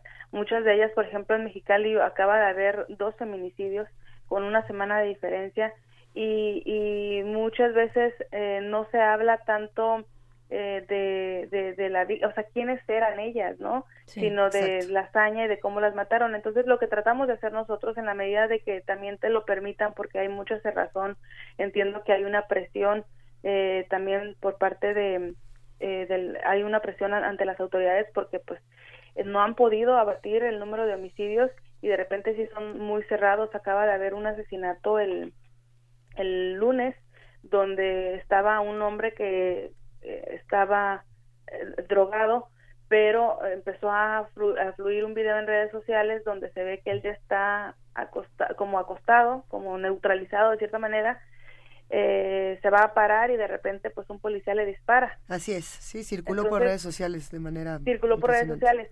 Entonces, ¿qué haces? Bueno, si tú lo ves de esa manera, dices, esta es una ejecución, o sea, el, el, el, hombre ya estaba neutralizado, ya no tenías que hacer eso, pero cuando indagas un poquito más eh, y ves, por ejemplo, que han matado a 10 a 10 elementos de la policía, yo creo que ha sido después del 2009 que mataron alrededor de 31 policías, eh, este año, eh, este, esta administración ha sido la más violenta en contra de los, de los agentes, que a pesar de que son de los mejores pagados en el país, ganan 66 pesos la hora en una ciudad muy violenta, en una ciudad donde salen de sus casas y no saben si, van a regresar, y específicamente en el caso de la gente que, que disparó a este, a este hombre, te comento que él había perdido a su pareja, a un compañero policía, en una misma circunstancia. Era un hombre que tenía arma blanca que se estaba atacando y por no dispararle atacó y mató a su compañero.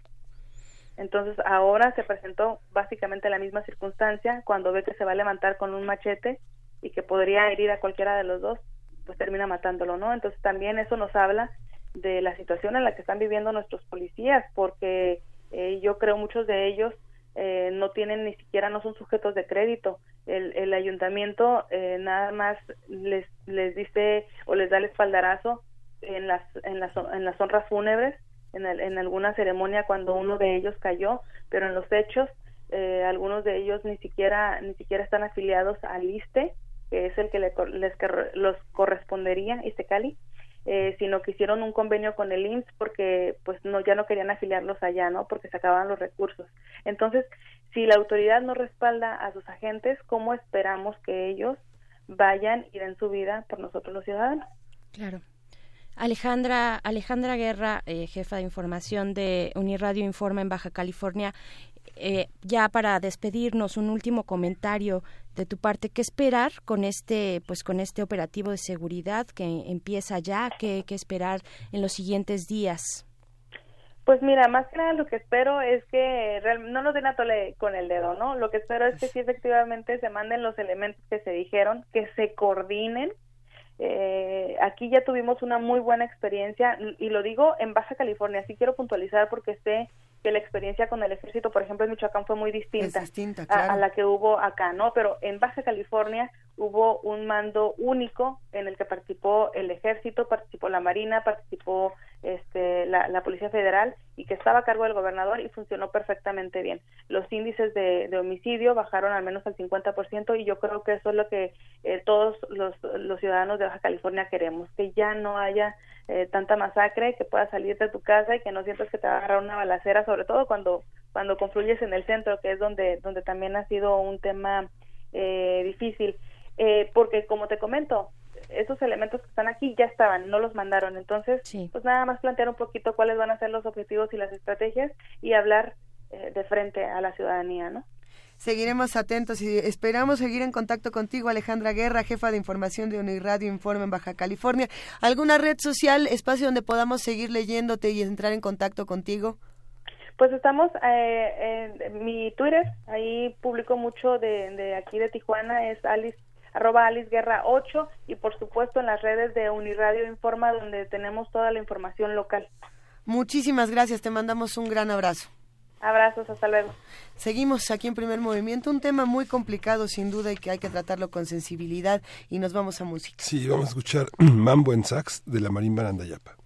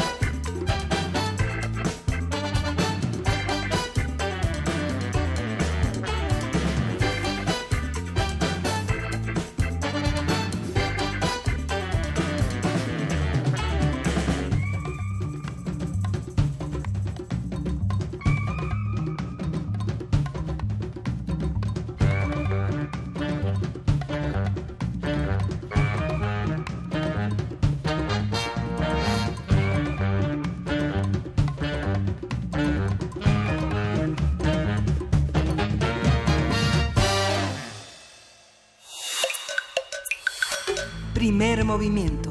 Hacemos comunidad. Nota Internacional. Este momento son las 8 de la mañana con 40 minutos. Sí, tenemos muchos comentarios, hay mucho que, que hablar desde nuestras redes sociales. Estamos en arroba P Movimiento en diagonal, primer movimiento UNAM, y tenemos teléfono que es el 55 36 43 39. Vamos a pasar a nuestra nota internacional también. Otro tema que, bueno, va a estar eh, polémico y se agradece en todas las voces. Así que escríbanos, vamos a hablar de China y Taiwán, de la situación China-Taiwán. El nuevo año, el año nuevo lunar, eh, revivó las tensiones entre China y Taiwán. El Ejército Popular de Liberación publicó el domingo un video de aviones militares y bombarderos chinos sobrevolando los lugares más emblemáticos de Taiwán como parte de los festejos por el Año Nuevo en Pekín. Las imágenes están acompañadas con una canción de fondo que insta a los habitantes de la isla a regresar y reunirse con la China continental. Así es, y en respuesta, el Ministerio eh, de Defensa de Taiwán presentó un video titulado La libertad no es gratuita, que muestra los disparos de tanques, aviones, helicópteros y buques de guerra realizados durante ejercicios militares apenas el año pasado. Las tensiones entre China y Taiwán se intensificaron hace algunas semanas cuando el presidente Xi Jinping dijo que su país se reservaba el derecho a usar la fuerza para incorporar a la isla bajo su control. Incluso un militar chino advirtió que si Taiwán declara formalmente su independencia o si Estados Unidos interviene en el conflicto, Pekín no tendría más remedio que usar la fuerza. Y pues bueno, para seguir hablando de este tema, este tema que pues de dar de larga data, eh, sus orígenes, su evolución, así como los escenarios que se plantean con las opciones políticas que existen, nos acompaña Eugenio Anguiano, quien es ex embajador de México en China y también académico. Muy buenos días, Eugenio Anguiano, te saludamos aquí en Primer Movimiento. Sí, buenos días, ¿cómo están ustedes? Mucho gusto de saludarlos. Al contrario, el gusto es todo nuestro y pues para hablar de este tema tan complicado, primero eh, le preguntaríamos en qué, en qué consiste este conflicto en esta etapa, en esta etapa eh, para tampoco remontarnos y hacer esta tarea titánica y de síntesis inigualable que, que ameritaría hablar de un conflicto que ya lleva tanto, tanto tiempo, tantas épocas, pero en este punto en el que estamos, ¿de qué se trata el conflicto? la cuestión es que el problema que existe en este momento es el mismo de hace 70 años. Es simplemente la existencia artificial de dos Chinas. Cuando los comunistas ganaron la guerra civil y echaron al mar a Chiang Kai-shek, Chiang Kai-shek y los nacionalistas encontraron, apoyo, encontraron refugio en la isla de Formosa, hoy llamada Taiwán. Los portugueses la, la, la habían bautizado con el nombre de Formosa, la isla hermosa. Entonces, desde ese momento, en los subsidios hasta la fecha, este, eh, eh, primero, bajo la protección de Estados Unidos durante 22 años, el país llamado China estuvo en las Naciones Unidas, estuvo representado por la República de China, que es la que está en Taiwán, por 22 años. Sí. Eh, ese, digamos, esa era la, posición de Estados Unidos de contener a China comunista. O sea, estaba el gigante continental con 800 millones de habitantes que estaba fuera de la ONU y, y, la, y el país llamado China estaba representado por entonces 20 millones de, de, de, de, pues básicamente de chinos de, de, chinos aborígenes que no son exactamente Han y los nacionalistas. Bueno, después ya la República Popular gana eh, en la Asamblea General su derecho a ser la única y legítima representante de China en la ONU y Taiwán y Taiwán y lo iban a expulsar pero se sale. La República de China se sale de la ONU.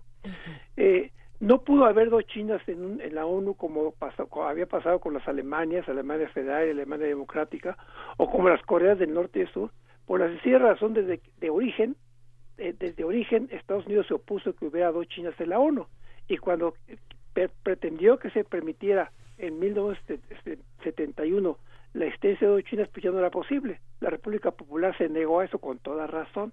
Entonces, hasta la fecha, eh, la, la, posición, y no, esa no, es posición de Xi Jinping, la posición de todos los gobernantes chinos, hasta el actual presidente y, líder del partido Xi Jinping, es de que ellos le ofrecen a Taiwán convivir, unificarse bajo la fórmula de uh, un país, dos sistemas, como fue el caso de, de, Hong Kong antes y de Macao.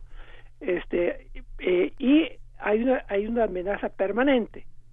Si mientras la República Popular, perdón, mientras la República de China siga manteniendo su el status quo y no intente realmente formalizar su independencia, eh, eh, Beijing no hará nada. Pero si acaso lo intenta, lo, hiciera como sucedió en 1998, cuando no, perdón, en 2000, cuando ganó, la primera vez que ganó el Partido Popular de, de, Taiwán las elecciones presidenciales, China puso China continental hizo claro que, no permitiría eso y que usaría la fuerza para impedirlo. Eso ha existido siempre. O lo que vemos ahora, con motivo del año nuevo lunar, el año del cerdo, es simplemente la renovación anual de promesas y amenazas.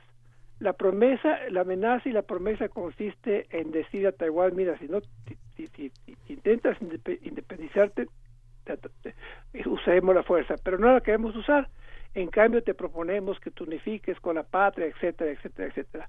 Por otro lado, eh, hubo un, en, en, la isla, en la isla de Taiwán, ha habido un gran, un gran cambio político a partir de prácticamente de principios de este siglo, pero se empezó a gestar en los últimos años del siglo XX, que es un movimiento hacia una verdadera democracia. Taiwán logró, bajo el apoyo de Estados Unidos y los aliados de Estados Unidos, logró primero un gran desarrollo económico más rápido que el continente. Pero lo que no se esperaban los chinos continentales, el gobierno de China continental, es que junto con el desarrollo económico viniera gradualmente una democratización. Porque resulta que Taiwán estuvo, cuando Chiang Kai-shek lo gobernó hasta la muerte de él en 1975, con estado de sitio. Y después el hijo de, de, de Chiang Kai-shek gobernó primero con estado de sitio, pero fue el primero que empezó Chiang Ching-kuo a abrir, la democracia en Taiwán. De suerte que hoy esta isla de 34 o casi 36 millones de habitantes, por, por esta cifra, está gobernada por una preside, por una presidenta este, que es la, la señora Tsai Ing-wen, que ella fue este el- ella es líder del Partido Popular, que es- ya, ya dos veces ha ganado el partido de oposición, dos veces ha ganado la presidencia. En la primera vez, al empezar el siglo, estuvo ga- ganaron pues por cuatro años la presidencia en, la República de China, en Taiwán, con un derecho, con una reelección. Entonces, de 2000 a 2008 gobernó el Partido Popular, luego volvió el viejo partido del Kuomintang, el Partido Nacionalista, el que había perdido la guerra del continente, y otra vez ahora, después de otros ocho años, vuelve, este, en, en, en 2012 vuelve la, el Partido Popular. Entonces es una lucha, es un, es un conflicto entre dos, eh, por eso es que la- no se puede eh, eh, evitar la historia. Es un conflicto que nace desde la guerra civil eh, en China, la existencia de un régimen eh, este, que apoyó a Estados Unidos artificialmente, pero un régimen que finalmente se consolidó económicamente y se ha consolidado democráticamente. Por supuesto, y ahí sería interesante hacer esta reflexión. a ver, tenemos muy claro el perfil de, de Xi Jinping, lo hemos discutido en distintos espacios, en distintas mesas, pero cuando hablamos de, de Tsai Ing-wen, eh, hay un- una suerte de vacío y tenemos un poco de, de la historia de esta presidenta respecto con la relación que tiene con su partido, pero por ejemplo no sabemos cómo se relaciona con otros líderes eh, de otras regiones de- del- mundo. ¿Qué pasa con ella? ¿Cómo está posicionada en, en, esta, en esta situación? No, ella es una mujer muy, muy preparada, tiene, un- tiene grados académicos eh, hasta, hasta el nivel de doctorado. Su partido, el Partido Popular, ha estado ganando posiciones, pero todavía, eh, digamos que todavía eh, ganó la, la elección con un margen muy muy pequeño. Y en el, en el yuan legislativo, así se llama el poder legislativo en, en Taiwán, todavía el Comitán tiene no mayoría, pero está muy cerca de la mayoría, ¿no? Ahora, ¿cómo se relaciona con el mundo? Bueno, su relación es básicamente con Estados Unidos y con y con y con algunos países de Europa Occidental. Taiwán ha ido perdiendo diplomáticamente la carrera frente a China. De- hasta digamos hasta 1900 de, de 1949 a 1971 la mayoría de los países del mundo, incluido a México, teníamos relaciones diplomáticas con la República de China en Taiwán y solamente el bloque comunista de Europa Oriental, la Unión Soviética y otros países comunistas de Asia y algunos de los no alineados tenían relaciones con, con, con China continental. De 71 a la fecha eh, se, ha, se, ha, se ha revertido la situación. Ahí sí el gobierno chino ha seguido una sistemática di- diplomacia, una diplomacia sistemática para que los países rompan relaciones con Taiwán. China no acepta, y ese es el principio con el cual eh, cualquier país que quiera establecer relaciones con la República Popular tiene que decir que sola, solamente reconoce que hay en el mundo una sola China y que esa China es la, la- la legítima China es la República Popular. Esa es la posición de la República de la República Popular, como ah, como fue la posición de la República de China mientras tenía mayoría en las Naciones Unidas. Taiwán no aceptaba que llegaran los comunistas ahí en la ONU. Entonces, eso, es- eso, es- eso no se puede superar. Ahora, actualmente, ah, ya, eh, según la última cifra que yo recuerdo, deben ser alrededor de, eh, déjame ver, cuando mucho 20 países en el mundo los que tienen relaciones con, con, con Taiwán. Entonces, la- la- el vínculo de Taiwán y, por tanto, del gobierno y, por tanto, de la señora presidenta este, es con el resto del mundo es limitado. Limitado, Este, y ahí también sería importante mencionar un poco la relación, porque con Estados Unidos muchos decían que, que el gobierno estadounidense le ha dado un gran respaldo a, a la presidenta de Taiwán, justamente para hacer una presión hacia Xi Jinping, más allá del interés que pueda o no tener en eh, la validez del gobierno de la misma. ¿Cómo, cómo ve esto? No, eso no, no, no, no, no es nada nuevo. este, mire, Estados Unidos Hasta lo han comparado con el estableció caso de relaciones Venezuela. con la República Popular finalmente en 1979, 10 años después de la visita de Nixon a China, casi 10 años después. Fue con el gobierno de Carter. Y para poder establecer relaciones ambos países, Washington tuvo que reconocer que solo había una China, que es China que es la República Popular. Ujú. Consecuentemente no tiene relaciones diplomáticas con Taiwán, tiene relaciones comerciales. En cuanto eh, en cuanto el presidente este eh, el, el poder ejecutivo de Estados Unidos de, de 79 Car- el presidente Carter estableció relaciones finalmente con los comunistas de China, el Congreso de Estados Unidos sacó un acta independiente para mantener la el, el compromiso de apoyar militarmente a Taiwán en caso de que Taiwán sea ca- atacado por China. Desde entonces existe ese compromiso. Recientemente no ha habido ninguna variación al respecto. No hay una presión nueva de Estados Unidos a- hacia hacia este hacia China por motivo de Taiwán sigue como, sigue como ha estado desde, desde 79. Las presiones del gobierno de Trump contra China son de otra índole. La guerra comercial, las amenazas este, por, por, por- por- contra las empresas transnacionales, eh, las, las corporaciones eh, poderosas chinas como Huawei, etcétera. Pero es otro asunto. El, no ha habido nada nuevo, repito, en, en cuanto a la intensidad de presiones que Estados Unidos pueda, que el gobierno de Estados Unidos pueda ejercer sobre el gobierno de China popular, puesto que no ha cambiado la situación. Los dos tienen un statu quo, o sea, Claro. las relaciones diplomáticas son entre la República Popular y el go- y, y Estados Unidos de Norteamérica.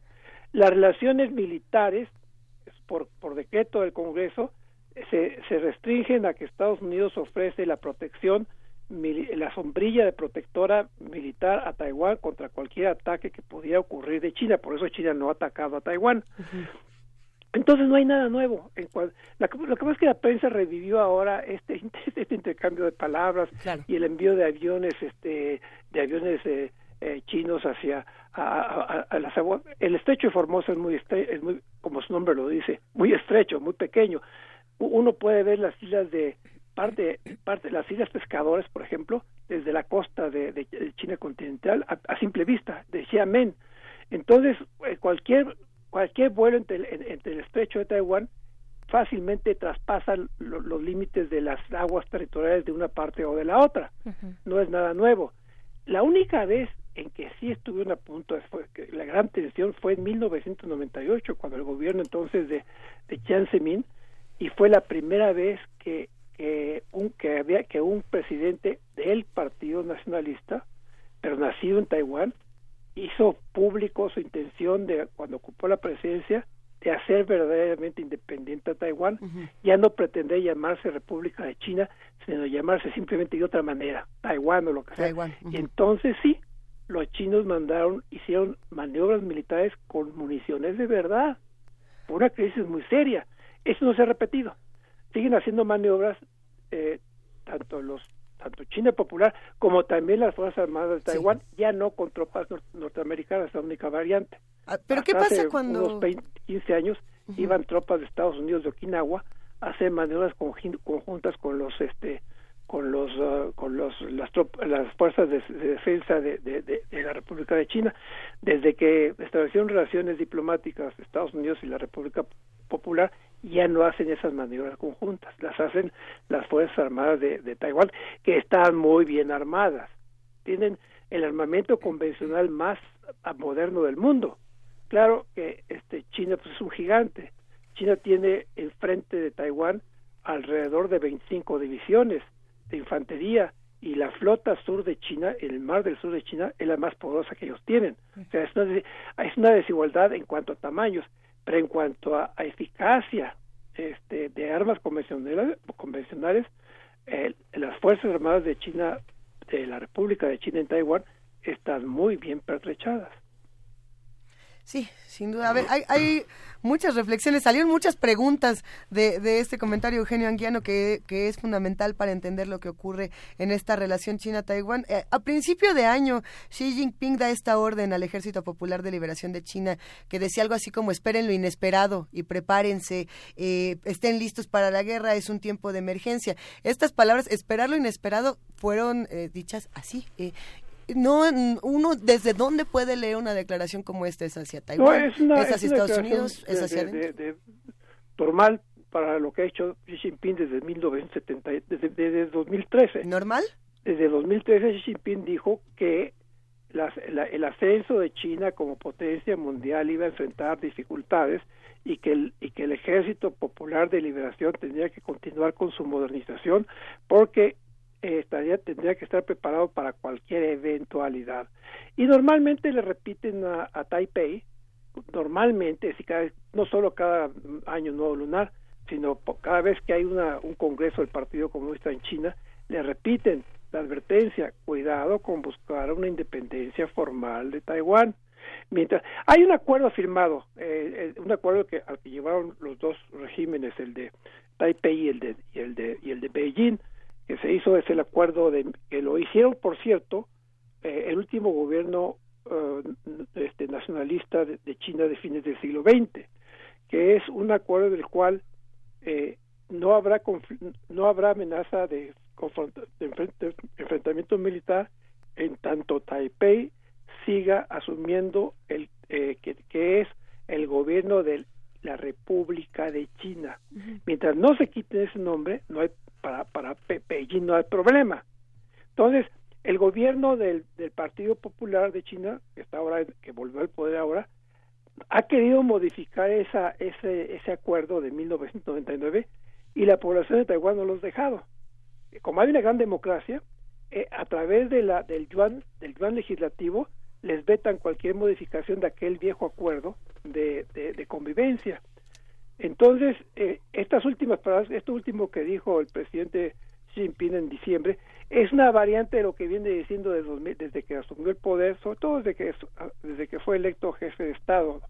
No, en, el, en, en el informe del, partido de, de 2012 no, no, no hizo tanto énfasis en los peligros militares. Pero la realidad es que la República Popular ha, continuado consistentemente en modernizar sus Fuerzas Armadas y su presencia militar en el mar del sur de China, de la cual, del cual forma parte el estrecho de Taiwán, pues ha continuado. Ahí, la, ahí lo que hay que pensar es lo siguiente, China no podría, es decir, si tuviera una, fricción militar con Taiwán, no de ninguna manera podría recurrir a una amenaza nuclear, eso es, impensable. Tendría que operar con una capacidad militar convencional y una capacidad militar convencional con un apoyo logístico de Estados Unidos a Taiwán, pues le les garantizaría a los chinos continentales un fracaso bélico. Por eso tienen que estarles diciendo a sus tropas estén preparados para cualquier contingencia, pero no es que se haya, no es que haya habido en estos últimos meses o en estos últimos tres o cuatro años un, un incremento de la presión. Lo que hay, es muy importante señalarlo, es que Xi Jinping ha estado apretando a Hong Kong, la población de Hong Kong, a la cual le prometió, Deng Xiaoping le había prometido cuando firmó con Gran Bretaña la, la eh, el que la colonia de, Hong Kong pasara de nueva cuenta a manos de China, prometió a la comunidad internacional y a los chinos de ambos lados del, del, continente y de la frontera, les prometió que por 50 años Hong Kong mantendría su propia política exterior, su propia policía, su propia moneda, su propio sistema capitalista. Y eso es lo que ha estado, es, la, es el, el, cambio que ha habido desde 2012 con Xi Jinping. Le han estado apretando constantemente a, a, a, la población de, de, de, Hong Kong, eh, violentando los acuerdos, la promesa de que por 50 años les respetaría su, su, sistema y su estilo de vida. Lo último que hicieron fue presionar al, al, al, a la Asamblea Legislativa, a la Asamblea eh, este, Ejecutiva de Hong Kong, el que metiera una, una ley para el, para que cualquier hongkonés que abuchara el himno nacional de, la, de, China continental o la bandera de China continental eh, fuera objeto de cárcel preventiva. y todos esos síntomas de que, de que Xi Jinping se ha vuelto, eh, eh, ha desconocido el respeto a la, a la, a la independencia de Hong Kong, se han revertido contra, contra la contra la promesa china frente a, Taiwán. Los taiwaneses se ríen constantemente de los errores que está cometiendo Xi Jinping de autoritarismo, su gobierno quiere, quiere a través de las autoridades independientes de Hong Kong meter disciplina y presión que es inaceptable. Entonces, lo que ha habido, eso sí, en los últimos, digamos, en los últimos años, dos años, desde que está Xi Jinping en el poder, en, en, en Taiwán, es que mucha población que estaba de acuerdo en que hubiera una unificación con, con, China continental ha, ha, dejado de tener esa, esa, esa, ese criterio. Entonces ya la mayoría de la población de Taiwán ya no, ya no se come la promesa de que de que, de que China continental les, les, respetaría su estilo de vida por lo menos por otro medio siglo. ¿no? Por supuesto. Eh, Eugenio Anguiano, ex embajador de México en China y académico también. Tenemos que despedir esta conversación, pero sigamos, emplacemos para una próxima ocasión. Eh, Muchísimas encantado, gracias. con mucho gusto. Muchísimas gracias y gracias a ustedes. Hasta luego y nos vamos al corte de las nueve. Vámonos. Síguenos en redes sociales. Encuéntranos en Facebook como Primer Movimiento y en Twitter como arroba PMovimiento. Hagamos comunidad.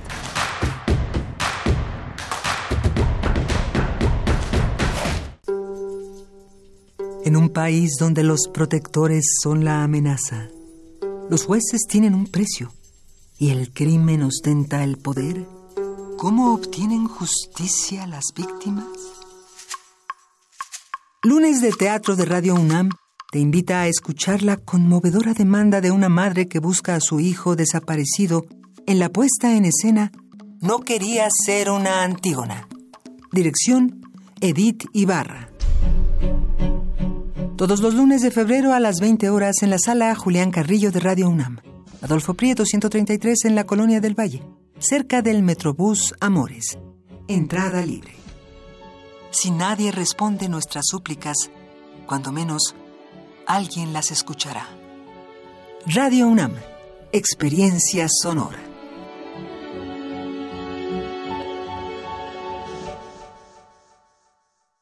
Felicidades, ya son 20 años. En cada elección que hemos decidido, hemos avanzado. La verdad, en confianza, participamos cada vez más, porque estamos ciertos que nuestra elección se respeta y es en beneficio de todas y todos. Ya son 20 años eligiendo a quienes nos representan. Tribunal Electoral de la Ciudad de México. 20 años garantizando justicia en tu elección. Luego de exhibirse durante tres años en diversos países, llega a México la muestra Orozco, Rivera Siqueiros, la exposición pendiente, que se debió inaugurar originalmente en Chile en 1973, pero lo impidió el golpe de Estado de ese país. Se exhiben 180 piezas entre obra pictórica, documentos, videos y otros testimonios que dan cuenta de la cancelación de la muestra. Orozco, Rivera, Siqueiros, la exposición pendiente, se puede visitar en el Museo de Arte Carrillo Gil, en el sur de la Ciudad de México.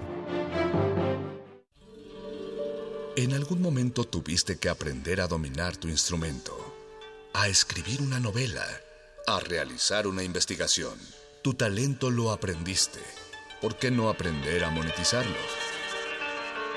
Bécame mucho. Tu camino al dinero. A, a las becas, premios y estímulos. Jueves, 20-30 horas, por resistencia modulada. 96.1 de FM. Radio UNAM. Experiencia sonora. Encuentra la música de primer movimiento día a día en el Spotify de Radio UNAM y agréganos a tus favoritos.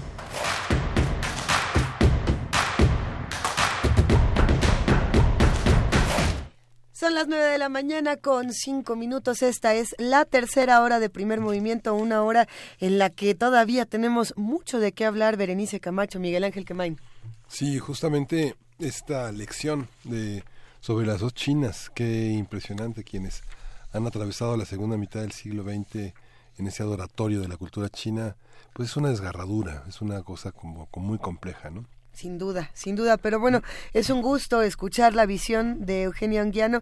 Este mismo tema lo platicamos en algún momento con Alberto Betancourt, eh, que además viene hoy para los mundos posibles. Entonces, y dedicado a China, justamente. Dedicado a China. Yo creo que será también otra manera de abordar esta, esta lectura de lo que ocurre en esta relación China-Taiwán, pero también con muchas otras regiones. Eh, vamos, yo creo que en, en lo que vamos preparando los mundos posibles, Berenice, ¿estás lista? Mira, lista, como que te haces lista, que no. Vámonos. Venga, vamos a la poesía necesaria. Vámonos. Primer movimiento. Hacemos comunidad. Es hora de poesía necesaria. Y pues sí, la poesía necesaria de jueves ha llegado a la cabina y la verdad es que de pronto buscamos algunos pretextos, pretextos para leer tal o cual, para hacer tal o cual selección de poesía, pero no, no se requieren pre- pretextos, pero por si por ahí hiciera falta decir que queremos leer a Amado Nervo y que, que Ay, bien Berenice. y que qué bien que, que se que, que llega a la conversación ¿por qué? ¿por qué? porque pues así es un buen pretexto para leerlo este momento a qué momento me refiero por supuesto al momento de pues eh, pues ya estamos en febrero, el mes del amor y de la amistad. No vaya usted a pensar mal. Lo que lo que vamos a leer es el poema Anémesis. Lo vamos a acompañar después con una canción eh, de el tributo a Agustín Lara que hace Natalia Lafourcade, acompañada de de, Vendra Banhart, este músico tejano, pues que ha hecho distintas colaboraciones interesantes. La canción que vamos a escuchar es Amor de mis amores y esto es Anémesis de Amado Nervo. Tu brazo en el pesar me precipita, me robas cuanto el alma me recrea, y casi nada tengo, flor que orea, tu aliento de simún se me marchita. Pero crece mi fe junto a mi cuita, y digo, como el justo de Indumea, así lo quiere Dios, bendito sea, el Señor me lo da, Él me lo quita. Qué madre tu furor, nada me importa, puedo todo en aquel que me conforta, y me resigno al duelo que me mata, porque roja visión en noche oscura, Cristo va por vía de amargura, agitando su túnica escarlata. Poniendo la mano sobre el corazón, quisiera decirte al compás de un son que tú eres mi vida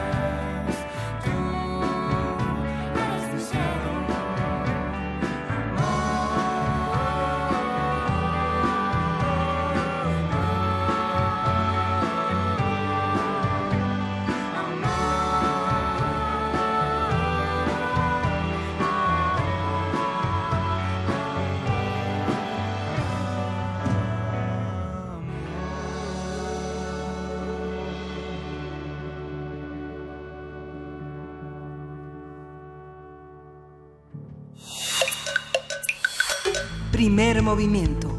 Hacemos comunidad. La mesa del día. Los jueves son jueves cuando tenemos mundos posibles con el doctor Alberto Betancourt, profesor de la Facultad de Filosofía y Letras de la UNAM y coordinador del observatorio del G20 de esa misma facultad. No tenemos más que darte la bienvenida de nuevo aquí a tu cabina, doctor Alberto Betancourt. ¿Cómo estás? Berenice, ¿qué tal? Muy buenos días. Gracias por tan cálida bienvenida. Luisa Miguel Ángel, eh, amigos del auditorio, qué gusto saludarlos.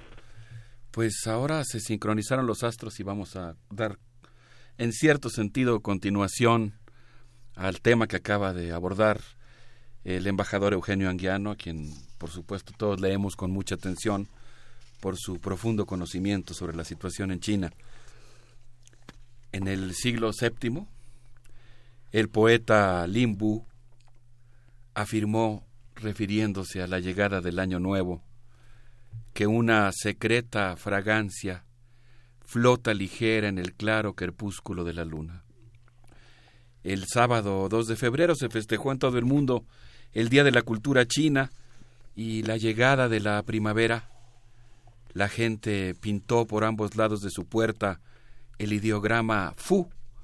Es un ideograma que simboliza la felicidad, la prosperidad, y si uno lo voltea, representa el, el ideograma, eh, el, símbolo Dao, que quiere decir la llegada, el arribo, de tal manera que el símbolo Fu, pues representa, por donde quiera que se le vea, la llegada de una época de prosperidad.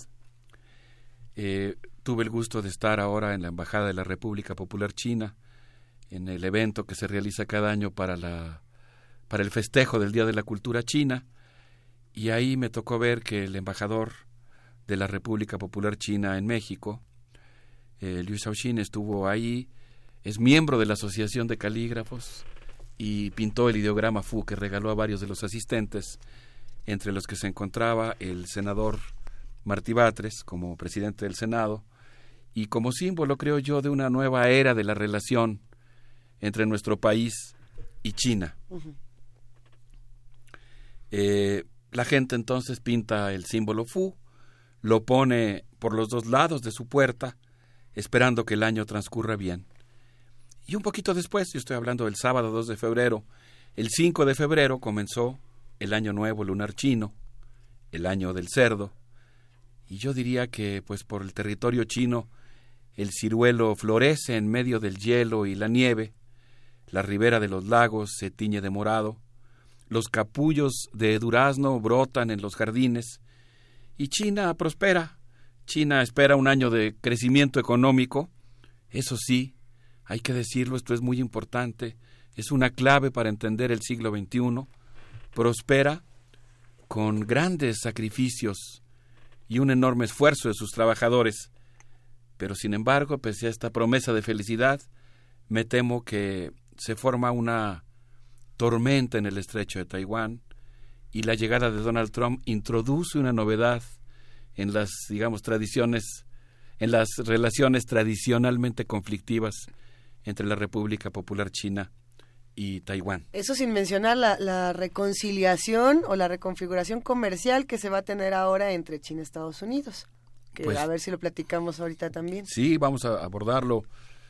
Es, eh, digamos, una tarea realmente difícil la que le han encomendado Donald Trump y Xi Jinping a sus respectivos diplomáticos y más bien a sus representantes de asuntos comerciales de llegar a un acuerdo para la próxima reunión que ellos tendrán a principios de marzo en Da Nang, en Vietnam. Queda poco tiempo para tratar de resolver una relación que es realmente muy conflictiva. Dice David Harvey en sus crónicas anticapitalistas, vamos a poner el link aquí en la página de primer movimiento, en nuestras redes. Eh, les recomiendo ampliamente a todos las crónicas anticapitalistas de David Harvey. Y él dice que si queremos entender el mundo contemporáneo, tenemos que entender a China. Pero yo agregaría que, como dice el estudioso Hermann Haken, cuando describe los sistemas visuales inestables como aquellos en que un pequeño matiz en nuestra mirada hace que uno cambie, digamos que estás viendo una figura que parece que es el rostro de una persona visto de frente, pero mueves ligeramente tu mirada, tu manera de apreciarla y lo que emerge son dos rostros de perfil que están tocándose la nariz. Yo creo que China es así. Es como los sistemas visualmente inestables de Hermann Haken, en el sentido de que uno puede apreciar en China, por un lado, una civilización propia y una modernización muy singular, y por otro lado puedes ver una modernización que, diría yo, en mal sentido, imita a Occidente, eh, desperdiciando la esperanza de, construir, de constituirse como una alternativa. Puedes ver el socialismo y puedes ver el capitalismo. Puedes ver el humanismo del socialismo, su mejor cara, sin duda, su promesa, y puedes ver también el estalinismo, su rostro más oscuro, ¿no? Un capitalismo estalinista o un socialismo capital monopolista de Estado. Puedes ver desarrollo y puedes ver estalinismo, puedes ver democracia popular, porque no cabe duda que China constituye uno de los grandes experimentos de autogestión y democracia popular en el mundo, y eso pues eh, es un viento muy fresco, pero también puedes ver, sin lugar a dudas, eh, parte de un autoritarismo.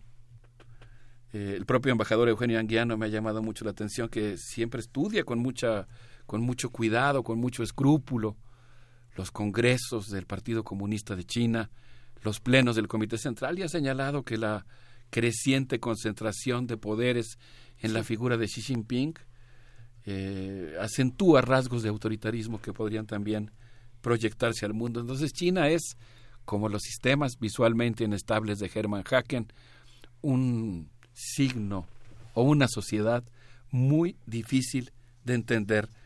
Como bien dice David Harvey, regreso a las ideas que él expresa en sus crónicas anticapitalistas, hoy pues muchas computadoras de Apple se hacen en China pero no se consumen ahí.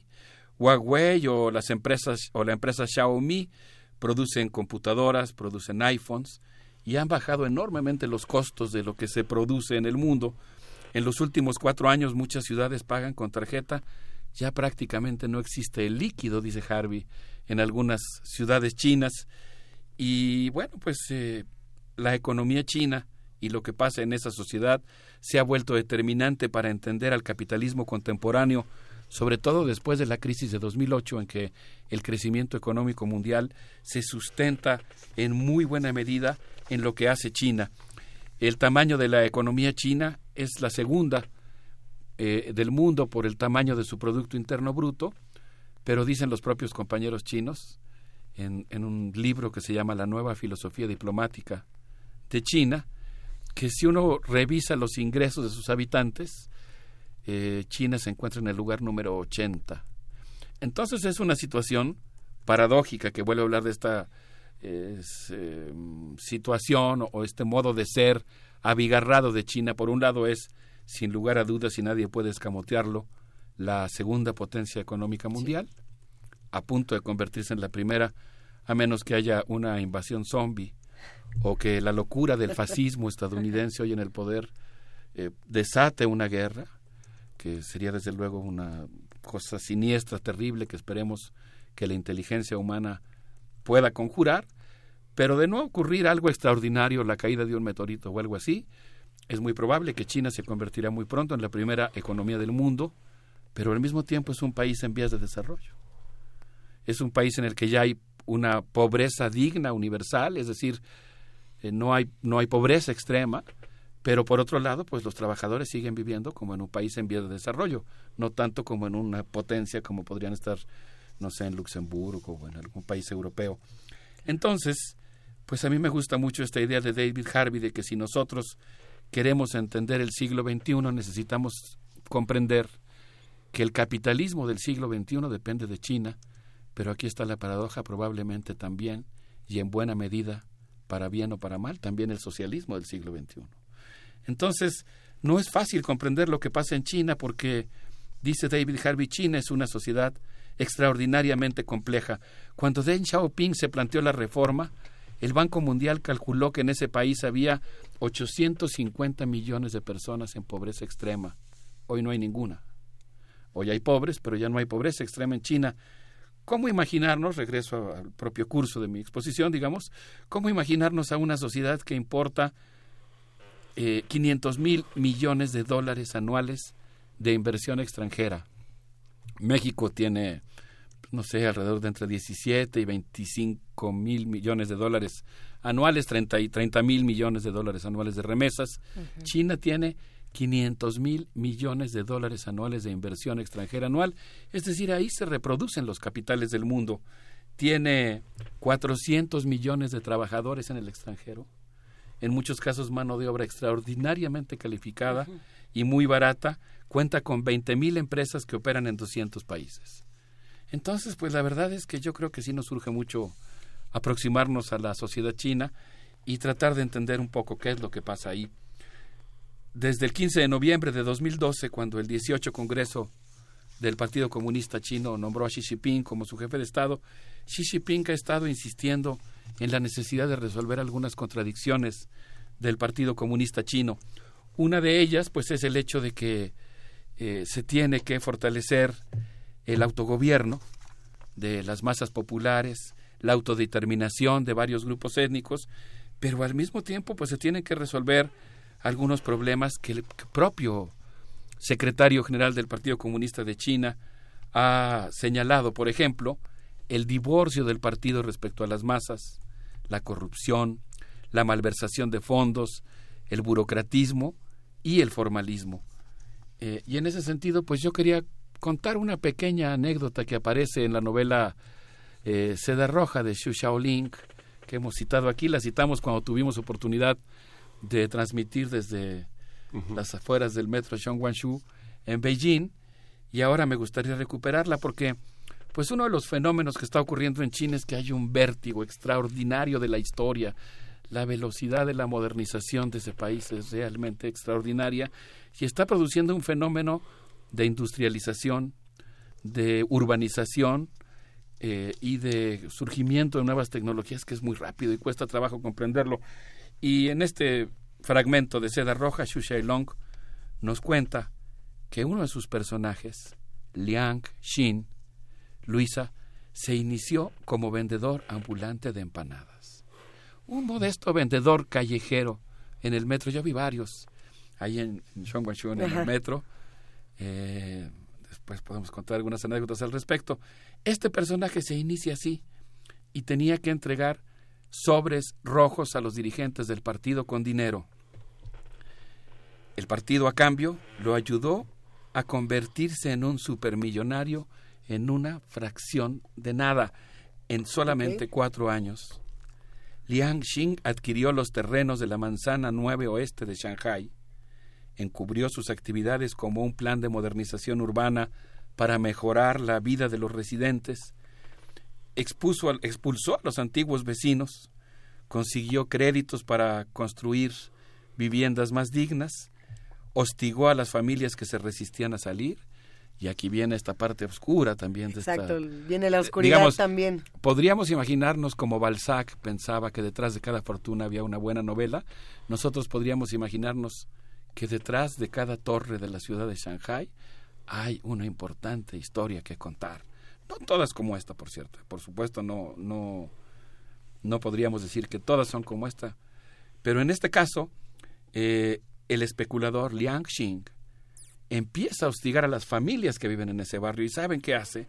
Contrata a los temibles matones de una pandilla criminal llamada la Triada. Y lo que hace es que expulsa a los auténticos habitantes de la región, moderniza la zona, construye unas grandes torres e invita a ciudadanos provenientes de Hong Kong y Taiwán que tienen ingresos muchísimos, muchísimo más eh, altos que los de los habitantes de, de Shanghai, de los trabajadores normales, y estos nuevos residentes pagan altísimos precios por departamentos de lujo.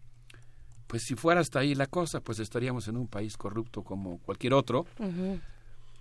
Estos fenómenos pasan en China, forman parte de lo que el presidente eh, Xi Jinping ha mencionado como problemas serios de corrupción en el partido, porque no se explicarían estas burbujas inmobiliarias sin la intervención de funcionarios gubernamentales, pero lo que pasa aquí es que la sociedad reacciona, comienza a protestar, arma un escándalo y la sociedad obliga al partido a rectificar y a enviar al inspector Chen a resolver un asunto político que tiene fuertes complicaciones, eh, un asunto policíaco que tiene fuertes complicaciones políticas y entonces comienza una investigación y un pleito interno entre funcionarios del partido para averiguar a ver quién está metiendo las manos en este distrito 9 del oeste de Shanghai.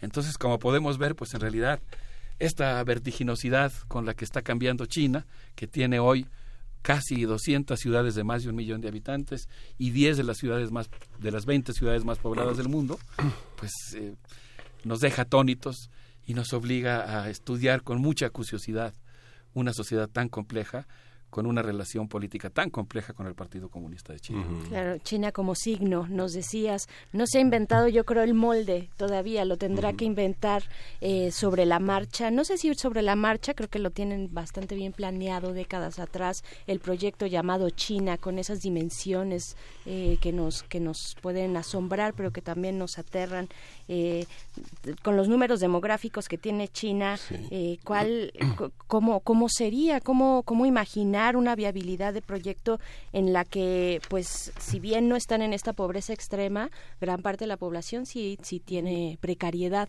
¿no? Eh, o, tiene condiciones no necesariamente tan tan favorables y pienso en los trabajadores de las grandes grandes fábricas. Como cómo lo ves tú ese contraste no sí. Bueno, creo que los contrastes eh, en cierto sentido son menores en China en el sentido de que hay una línea, digamos, de piso, de fondo, que es una pobreza digna. Eh, todos los chinos tienen eh, vestido, tienen comida, tienen trabajo. Ahora, sí creo que hay un segmento muy importante, grande, gigantesco de trabajadores chinos que tienen que vivir en condiciones muy difíciles.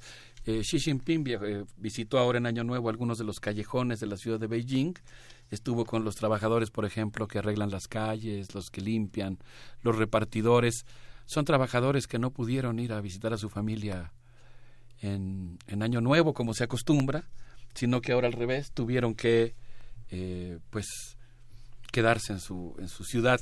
Aunque también hay sectores de clase media china que ahora, en lugar de ir a su pueblito, invitaron a sus papás a, a sus ciudades, a conocerlas. Y bueno, pues un motivo, un nubarrón de preocupación en medio de estas contradicciones de la sociedad china es lo que está ocurriendo en Taiwán, donde yo quisiera comentar algunos acontecimientos ocurridos eh, la semana pasada, que me parece que son muy importantes y que indican la existencia de una gran tensión en ese lugar. Pero si les parece bien, podríamos hacer una pausa musical. Vamos a escuchar a la Orquesta Sinfónica de la ciudad de Shanghai, que estuvo aquí en Guanajuato, en el Festival Cervantino. Vamos a escuchar eh, un fragmento de una pieza del concierto que ofrecieron aquí, eh, que se llama Konshun Niang. A ver qué les parece. Venga.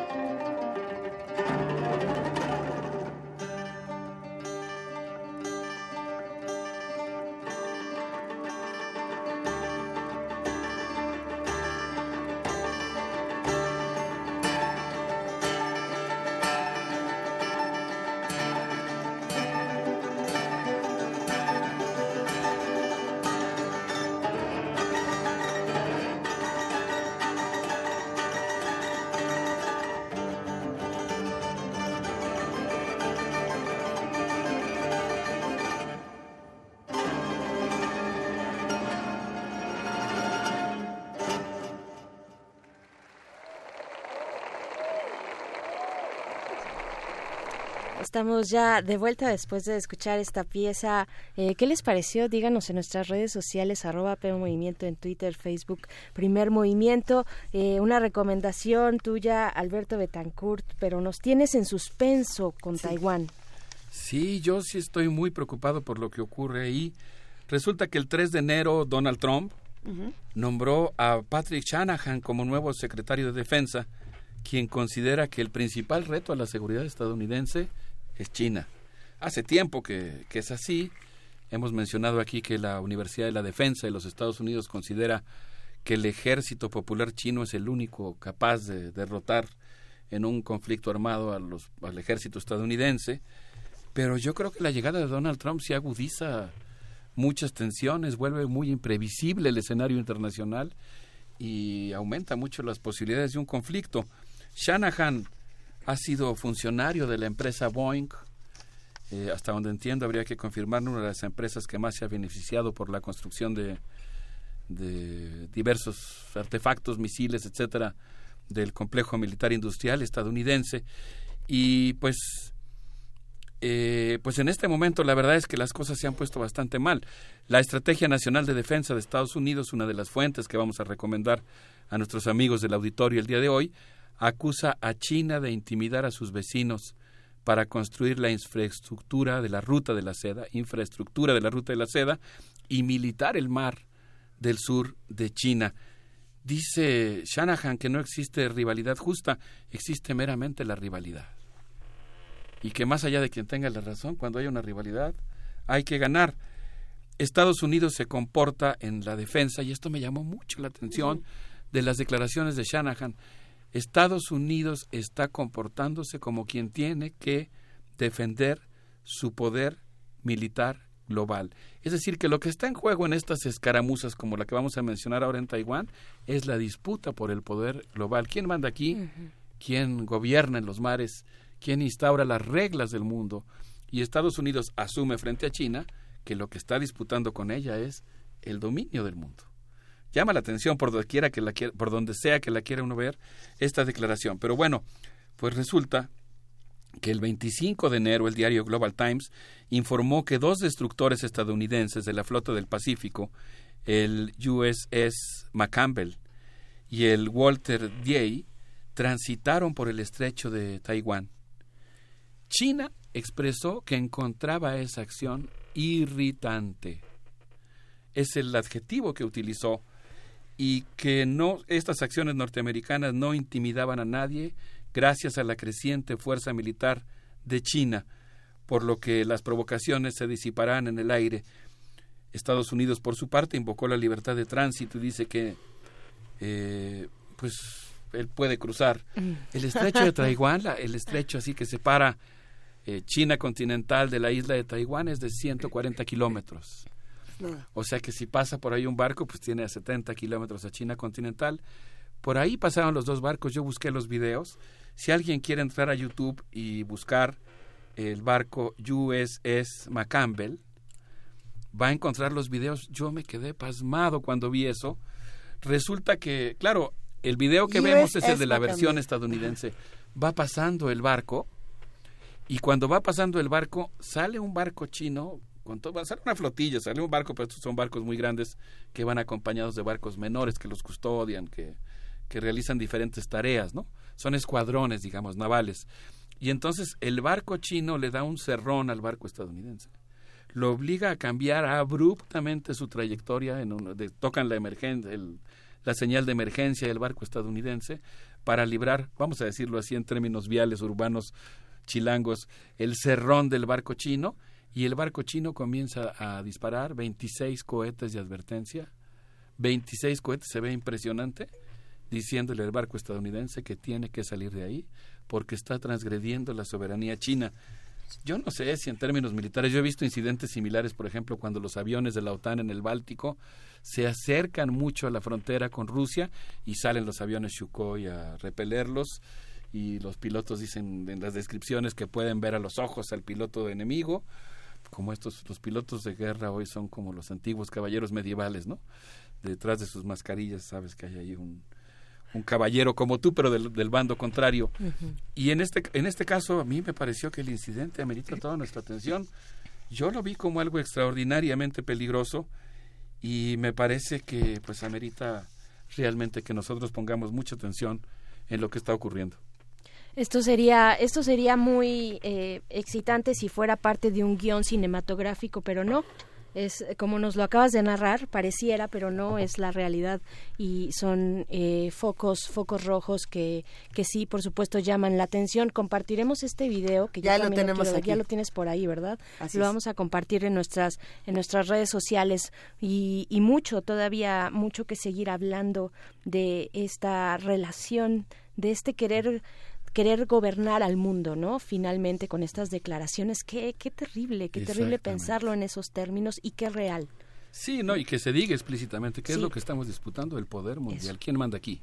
¿Quién manda en el mundo? Entonces estamos pasando, eso es lo peligroso del fascismo social y su ascenso en los Estados Unidos, de un sistema como quiera que sea de reglas, eh, entre las, para las relaciones entre los países a un sistema de reacomodo eh, extremadamente autoritario donde digamos, en lugar de haber una regla común, hay una voluntad imperial que trata de imponer sus designios. De hecho, eh, Donald Trump nombró al embajador Brent Christensen, el embajador estadounidense en Taiwán, para que acelerara los convenios de seguridad que existen entre las dos naciones. Así que realmente yo creo que sí hay una actitud provocadora por parte de los Estados Unidos y una sensación de irritación que yo no había visto en el gobierno chino.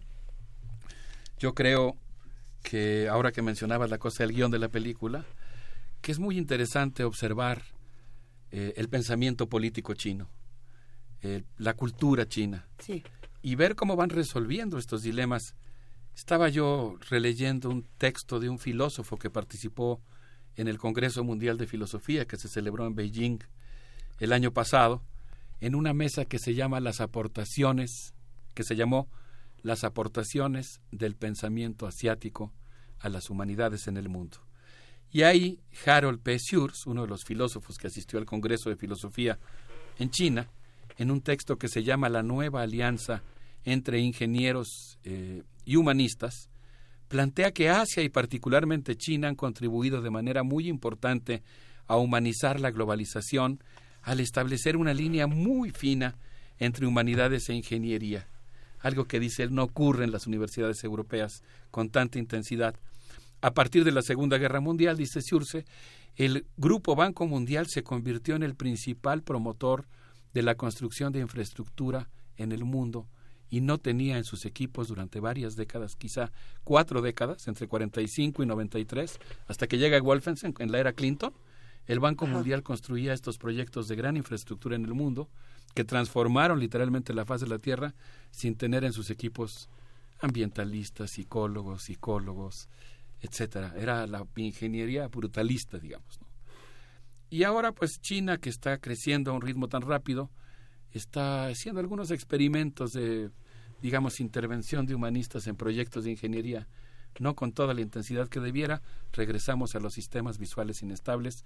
Uno podría ver en China signos muy preocupantes de un desarrollismo como el de cualquier otro país, un desarrollismo que tiene eh, nefastas consecuencias ambientales, pero también si uno gira un poco la mirada podría haber algunos experimentos muy interesantes como los que señala aquí Y parte de lo que está ocurriendo es que China pues está compitiendo también ahora en otros terrenos, como es el terreno cultural.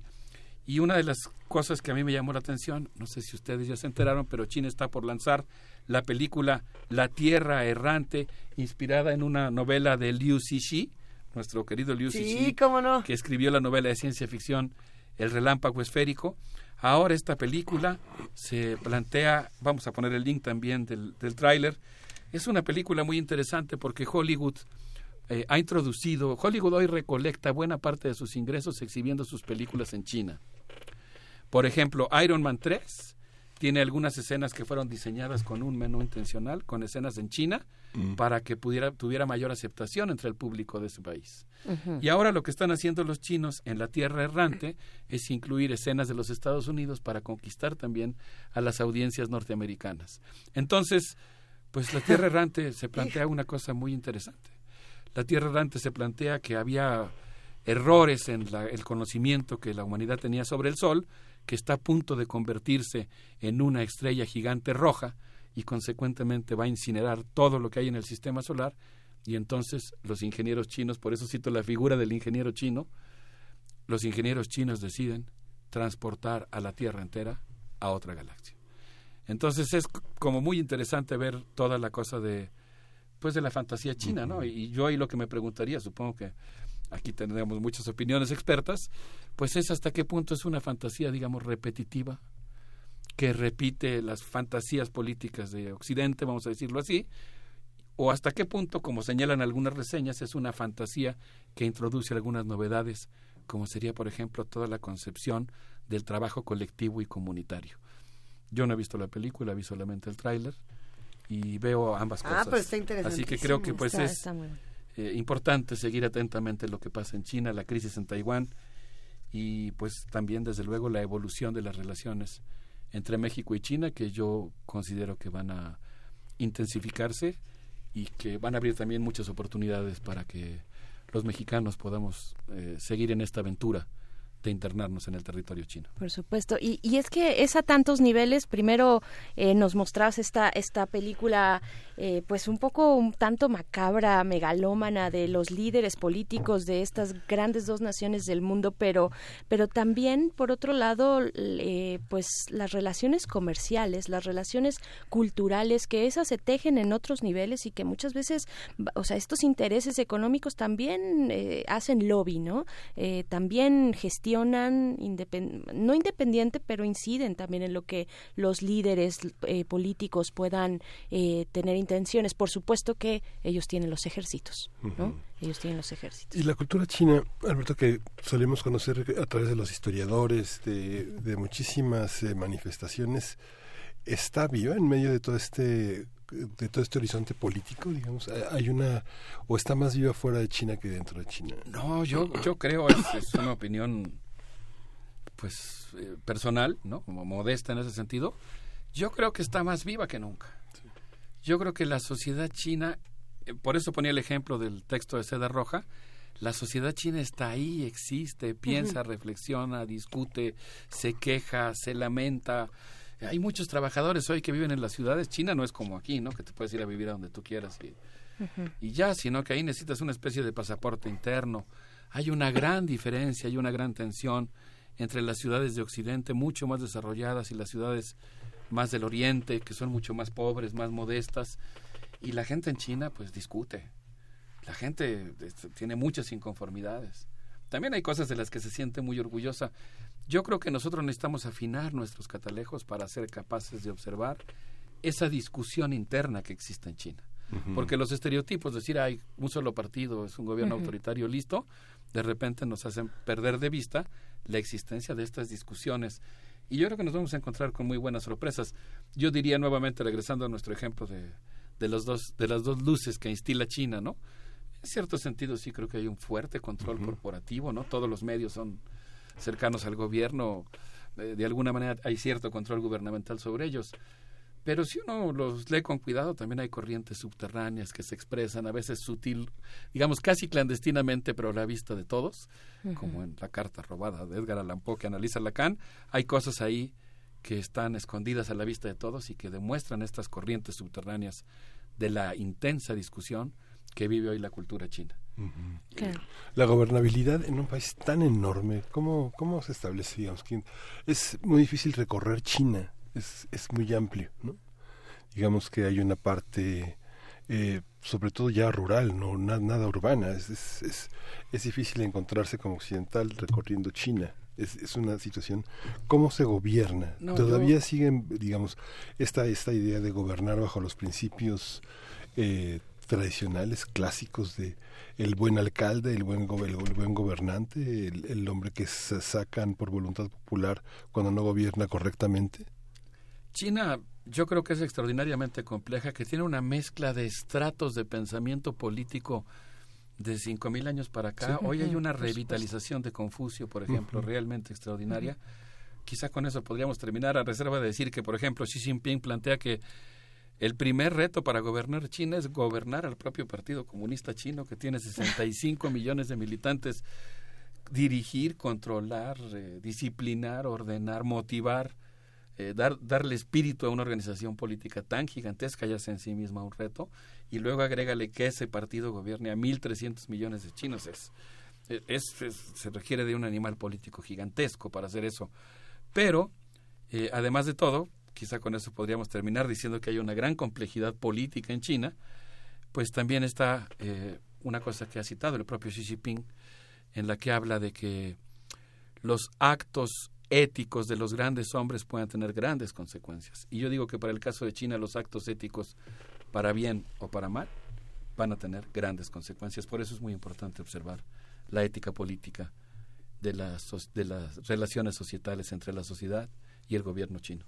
Alberto, Alberto Betancourt, qué gusto tenerte aquí, qué, ángulos tan interesantes, ¿no? Insospechados de pronto también sobre estas lecturas que nos, traes sobre China, sobre Taiwán, sobre eh, los, la bipolaridad eh, que empieza a tornarse en nuestro planeta. Eh, sigamos esta conversación. Muchísimas gracias. Gracias a ustedes. ¿Qué les parece si nos despedimos con Ron Chen, temas de la película The Wandering Earth? Eh, es un poco más pop de lo que solemos poner en Mundos Posibles, pero creo que tiene un valor importante por la importancia de la industria del entretenimiento y la cultura cinematográfica en China.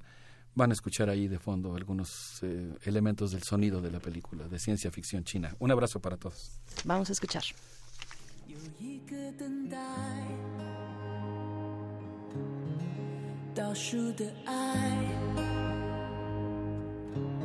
黑夜慢慢散开，闪烁的尘埃，温暖每个存在。明天的明天还会来，你一直都在，守望在天籁，是一束光，把世界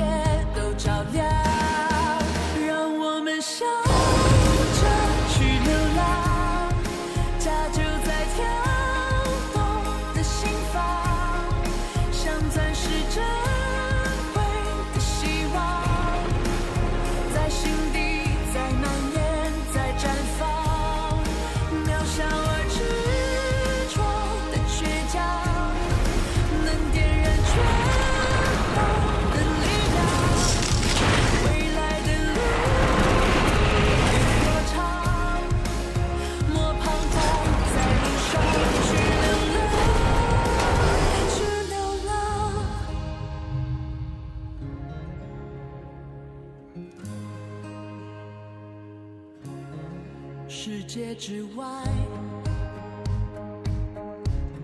有一个等待，倒数的爱，黑夜慢慢散开，闪烁的尘埃，温暖每个存在，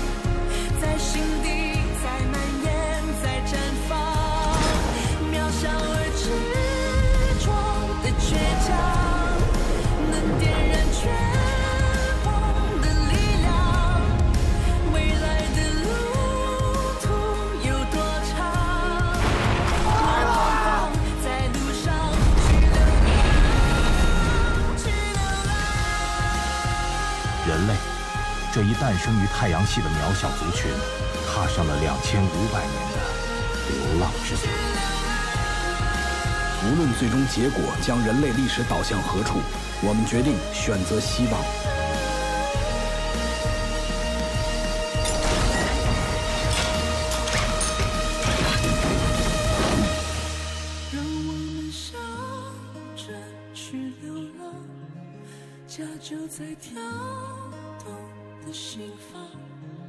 像钻石珍贵的希望在心底在蔓延在绽放渺小而执着的倔强。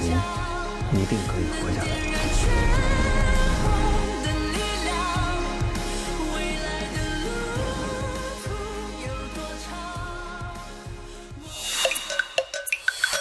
Primer movie mento Hacemos communita Son las 9 de la mañana con 53 minutos. ¿Qué, le, ¿Qué, les pareció la participación del doctor Alberto Betancourt, profesor de la Facultad de Filosofía y Letras de la UNAM y coordinador del Observatorio del G20 de esta facultad con sus mundos posibles? Interesantes reflexiones sobre las muchas visiones de un año nuevo y las muchas realidades que se pueden vivir en una región tan... Y, es que él lo decía de una manera muy particular, ¿no? Como tan contrastada como puede ser China.